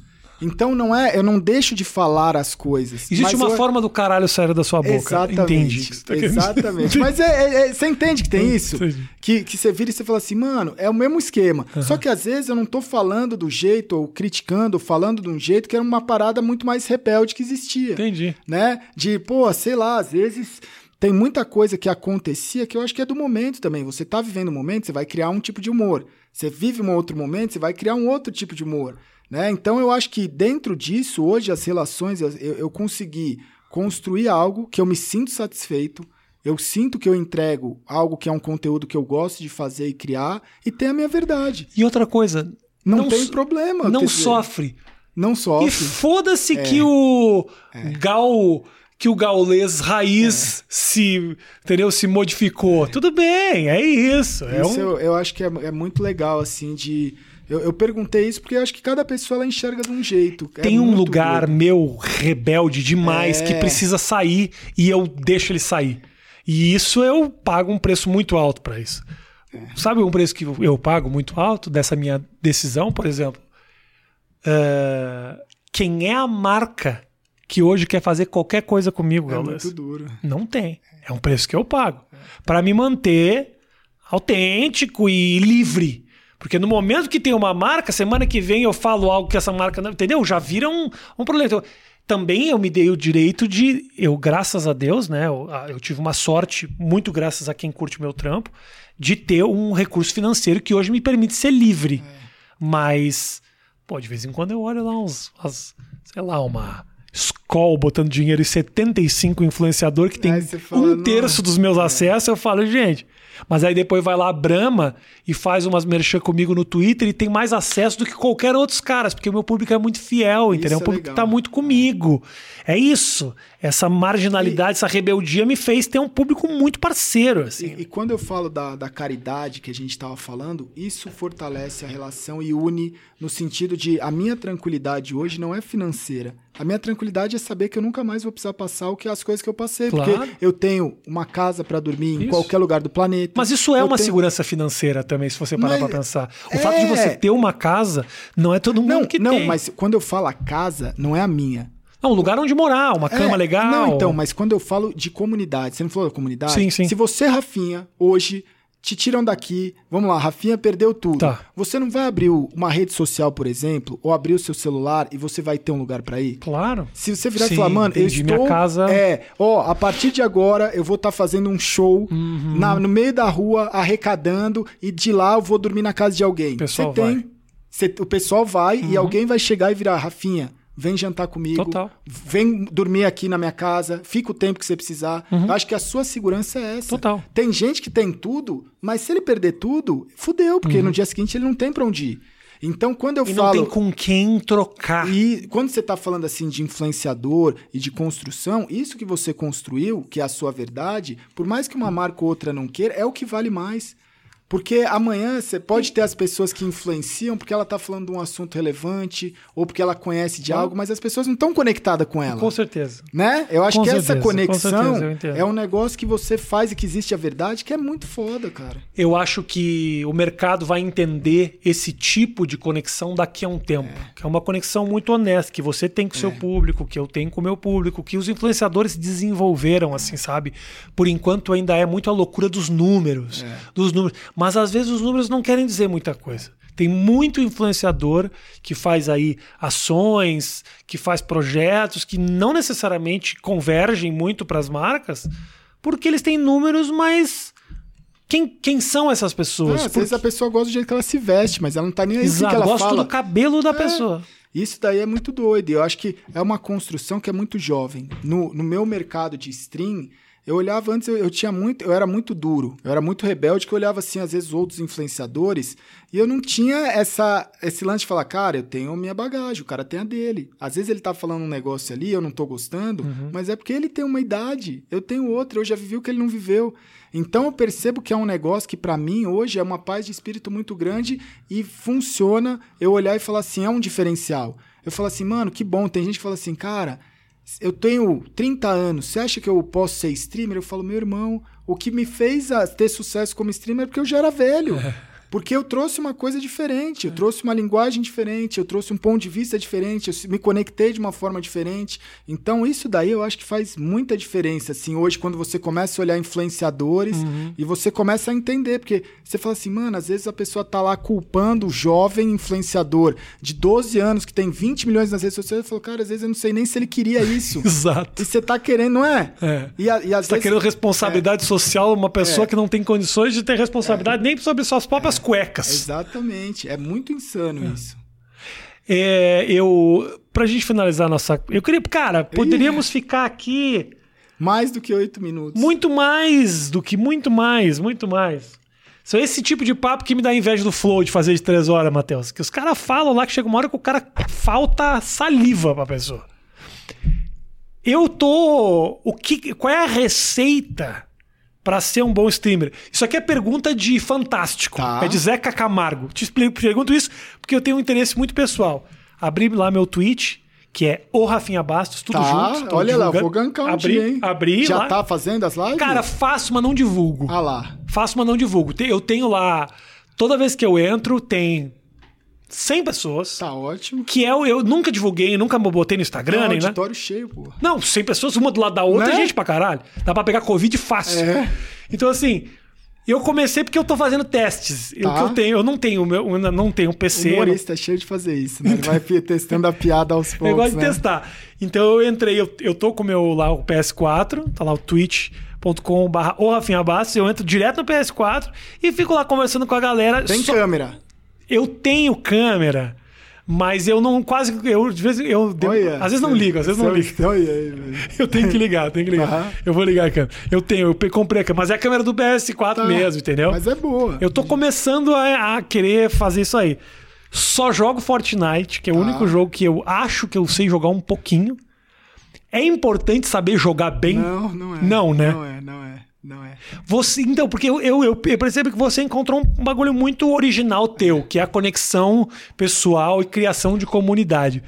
Como é que eu faço para criar uma comunidade e realmente isso, de alguma forma, virar um business? É interagir. Mais do que um business, é uma oportunidade de me conectar com o público. É, é interagir. Eu acho que assim, eu, eu já vi alguns exemplos. Eu acho que foi alguma. Ah, velho, eu não vou lembrar quando foi, como é que foi, mas foi a pessoa falando assim: eu vou fazer uma peça de teatro. E aí tem uma pessoa assistindo eu tenho que fazer a peça de teatro da melhor forma possível, é. como se ali tivesse um milhão. Você vai fazer um show e por aí vai. Sim. Na stream, eu percebo que tem muita gente que fala assim: ah, nossa, sua stream é muito boa porque tem muita gente assistindo. E se eu tivesse muita gente me assistindo, eu também estaria fa fazendo uma stream boa e feliz. E eu falo, mano, a matemática não é essa, velho. Tem muita gente me assistindo porque eu faço um bom conteúdo para uma pessoa.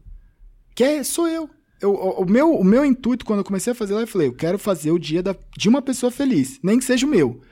Isso exige uma interação.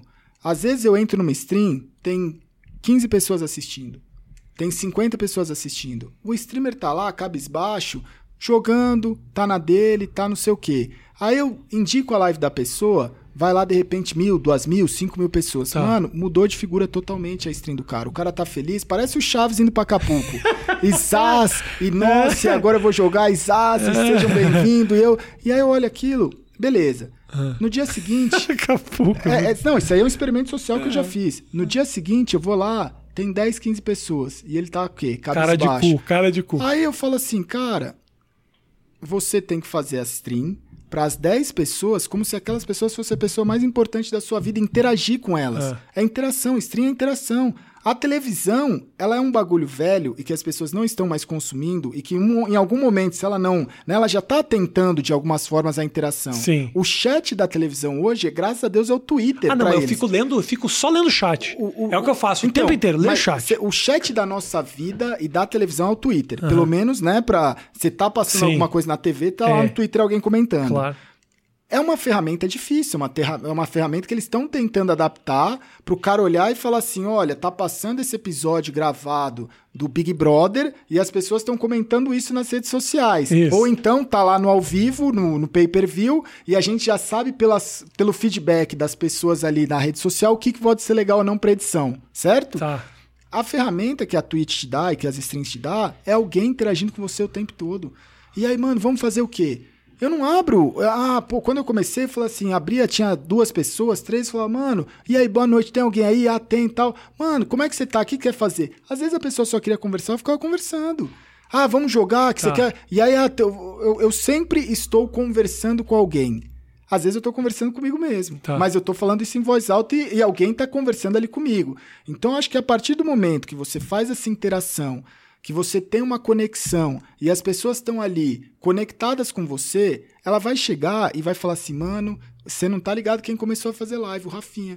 Ah, o Rafinha Basco começou. Você, você acha assistir. a interação é, é mais importante do que jogar bem tudo, ou mal? Tudo é mais importante que tudo. Eu, eu estre... tá. ó, hoje, hoje eu streamo, eu sou uma das pessoas reconhecidamente como um dos maiores streamers do mundo. Eu fa... O meu forte é transmissão de campeonato eu transmito partidas em que, teoricamente, uma partida é narrada. Eu tenho os recordes de audiência, eu não narro.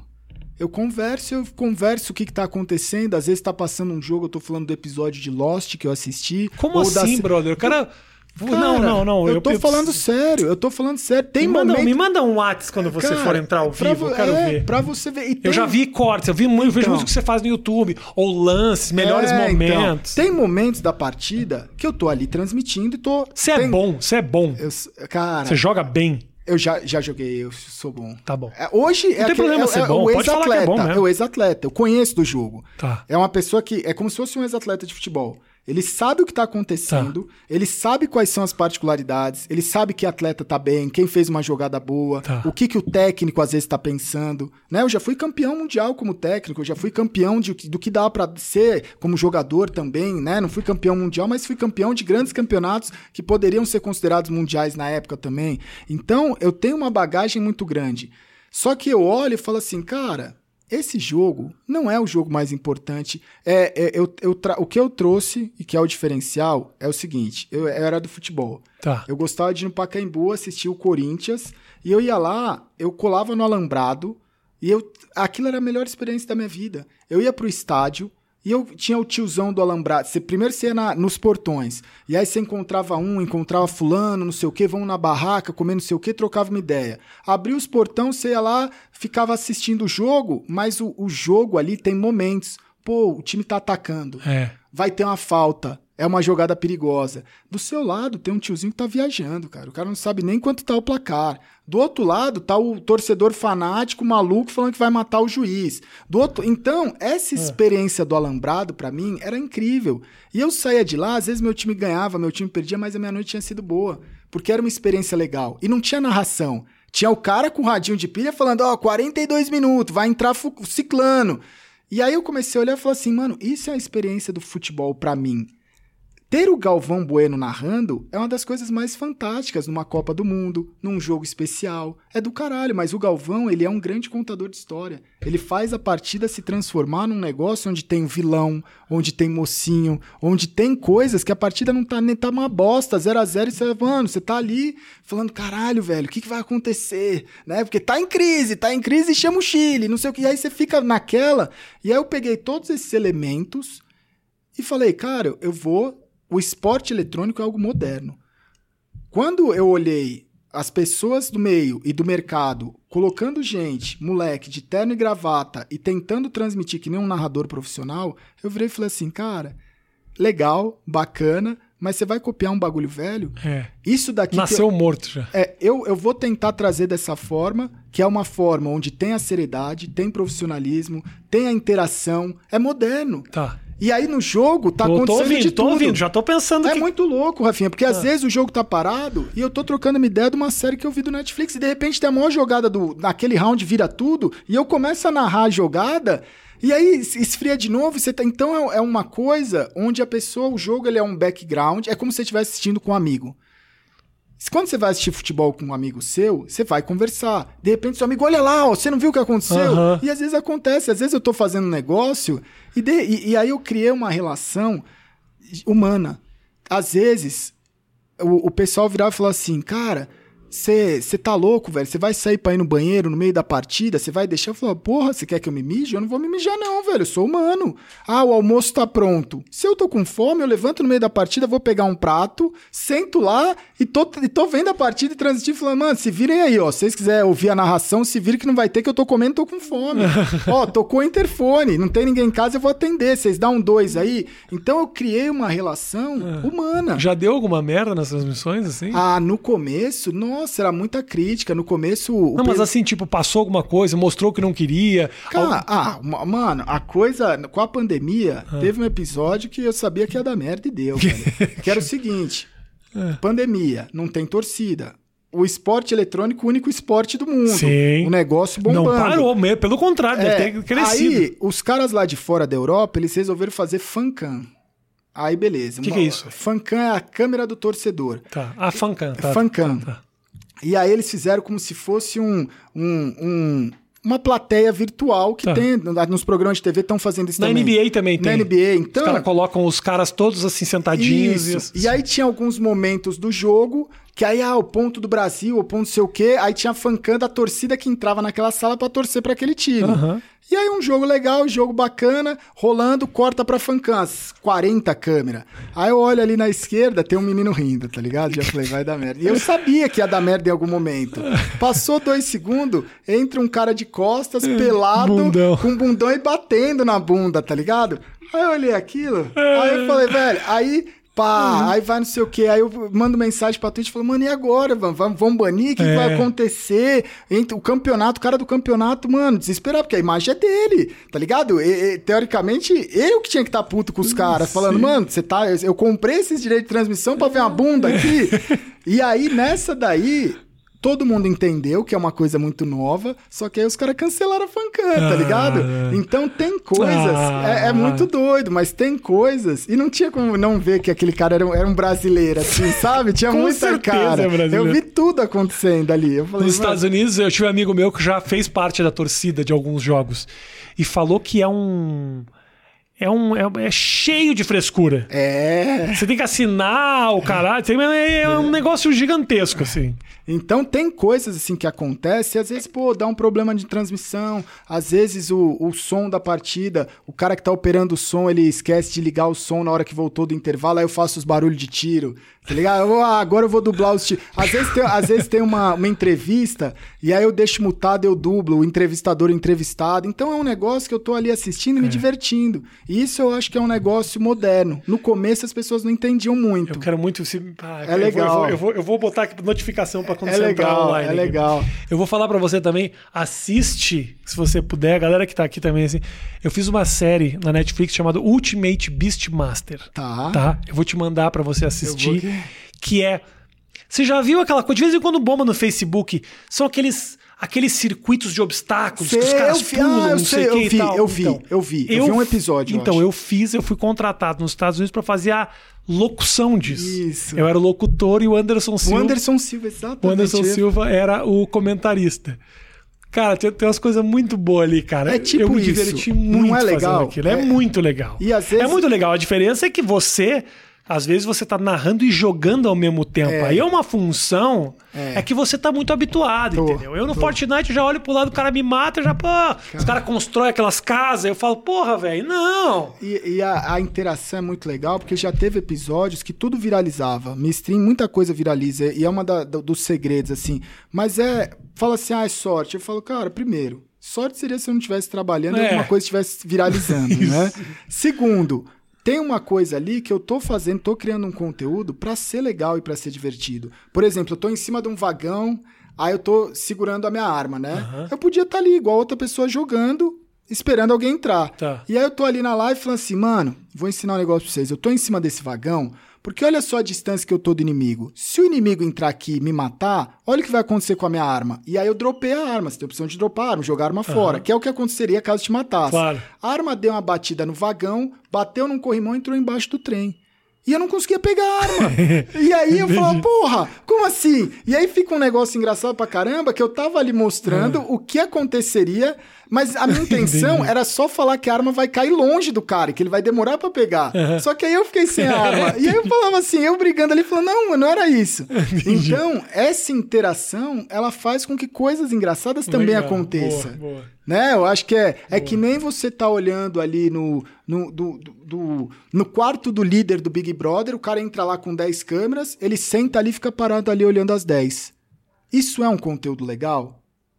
A pessoa sentada, parada, olhando 10 câmeras? Agora, se ela virar e começar a pensar com ela mesma, ih, olha lá esses dois, hein? Não, ah, agora, ó, sabe, ele conversando com ele mesmo? Eu é- faço isso nos stories. Eu pego o Big Brother e eu faço releituras e tal. Entende? Funciona muito. E- e- A realidade, ela não precisa ser muito divertida, né? Mas você, É. a tua criatividade pode Exatamente. ir longe, né? E, e às vezes, ah, mas eu vou falar, vou dar essa dica pro stream e falar, mas eu tava concentrado. Eu falo, cara, pra jogar concentrado, joga fora da live, cara. Você É. tá fazendo live pra, pra jogar concentrado, você é pro player? É. Você é profissional, você tá competindo? É. Porque às vezes o cara ele fica nessa pira que ele tem que fazer um negócio tão bem e que as pessoas vão entrar e falam, cara, se É. alguém estiver procurando alguém pra ver profissionalmente jogando, ele não vai colar na sua stream. Não vai ver Entendeu? você. Aí você fica. Não vai ver você, Carlinhos não é? 4896. Aí ele vive num mundo onde ele acha que as pessoas vão entrar que ele porque ele é bom e ele vai querer mostrar pra ele mesmo que ele é bom e vai ser uma merda. E ele não interage com as pessoas que ele poderia estar interagindo e que ele poderia ser muito bom nisso também. Entendeu? É. Então eu acho que é um mix. Mas você junta os dois também, né? Aí Eu fudeu. junto, que o eu problema é junto, esse. é.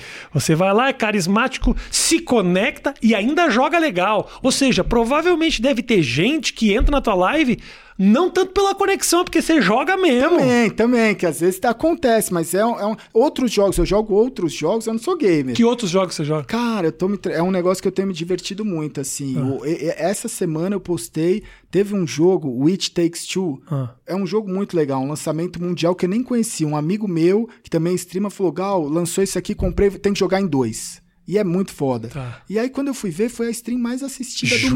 mundo no lançamento. Que E- louco. E, eu olhei. E nós- os caras souberam disso? Souberam, saiu no- nas métricas, tudo. E aí, Quero te mostrar o que eu baixei aqui. Vai lá, fala. a fala. gente jogando aquilo só dava merda. Só a gente só errava, Ah. só fazia. O que os caras terminaram 8 horas pra zerar, nós demorou 14. Porque nós não era gamer Entendi. assim. Então, até isso foi um negócio legal no sentido assim, cara, eu tô me divertindo. Né? Então, tem coisas que hoje eu jogo, que é um negócio que eu falo assim, tem as transmissões, mas se eu fizer só transmissão e só jogar CS, eu vou ficar louco. Entendi. Então, eu comecei. Pô, eu tô come- empolgado, tô empolgado. eu comecei a trazer muitas coisas pra stream de jogos casuais em que eu jogo mal e aí o chat vai te ensinar. Aí vai chegar o cara lá, o, o- eu chamo de gordiola do chat. Vai chegar lá e falar: Eu jogo FIFA agora, tô jogando FIFA, coisa que eu não jogava há muito tempo.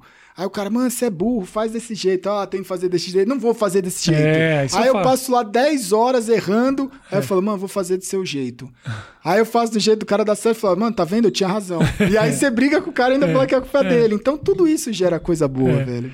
Eu baixei aqui uh, anteontem. Days Gone. Olha lá, Bem Days bom. Gone. É bom, bem né? Pô, bem louco. Eu bem não, louco. eu não, tipo, console, essas Bem coisas, eu vou legal. começar a jogar alguma coisa. O pessoal pede pra eu jogar Last of Us. Last Aí, of Us, eu, eu então, pedi, perguntei pras pessoas, pra você viu isso aí, Matheus? Eu sugeri, pedi pras pessoas, falar, ó, me manda aí para o que jogo você quer que eu baixe. Detroit, o pessoal me pede muito, que é uma campanha. Pediram esse, pediram Valorant também muito. Valorante, velho, tem muito jogo legal, assim, que dá pra você jogar, mas não você pega, eu acho que é, se você, Rafinha, se conectar, fazer. fazer. um negócio, Hoje que interagir, esse programa for ao ar, meia-noite, vou entrar no twitch.com barra Twitch.tv. É, Twitch.tv. Ponto .com funciona também. Funciona? Funciona. Ah, não sabia Funciona. não, olha aí, olha aí, ó, tá vendo?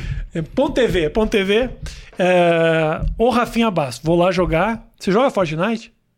Fortnite eu nunca joguei, mas a Nunca? gente pode jogar um dia. Eu Só eu joguei. jogo essa merda, eu e o Matheus. Olha lá. Ninguém Eu mais não- joga essa porra. Você joga no console. Eu jogo no console. Ah. É que eu não tenho PC. Sabe qual tá? COD, velho. COD tá bem legal. E dá pra jogar no PS4? Dá pra jogar, acho que COD no PS4. É que o problema do, do, do, do, do, do e, Fortnite. E é multiplataforma. O problema do Fortnite é que você tá jogando aqui e tem os manos que estão no teclado que constrói assim, ó. É, Ele, um- Mas se você começar a jogar. constrói um condomínio em Al- em Alphaville em dois segundos. Se você começar a jogar COD, mesmo que seja no joystick, eu consigo entrar no mesmo squad que você e eu te defendo. Hoje, meia-noite. Eu e o Gaules vamos jogar COD. Olha aí, COD Tá. é bem legal, velho. PS4 rola isso? Rola, e você, eu no PC consigo jogar com você. Então e tá. é legal que o pessoal não gosta muito do, de, de ver eu jogando COD, mas o pessoal da madrugada sim gosta, a gente joga. Meia-noite, hoje. Combinado? Combinado. Beleza. Então tá, gente, obrigado pelo carinho. Gaules, que puta papo legal, irmão. Obrigado. Espero que a gente faça isso mais vezes. Tem papos que eu, eu acabo aqui, eu falo, pô, vamos fazer mais. Quero mais. Puta do caralho. Obrigado. Bora. Obrigado, Apesar é de um tu quase ter me contaminado da outra não, vez. perdão, velho.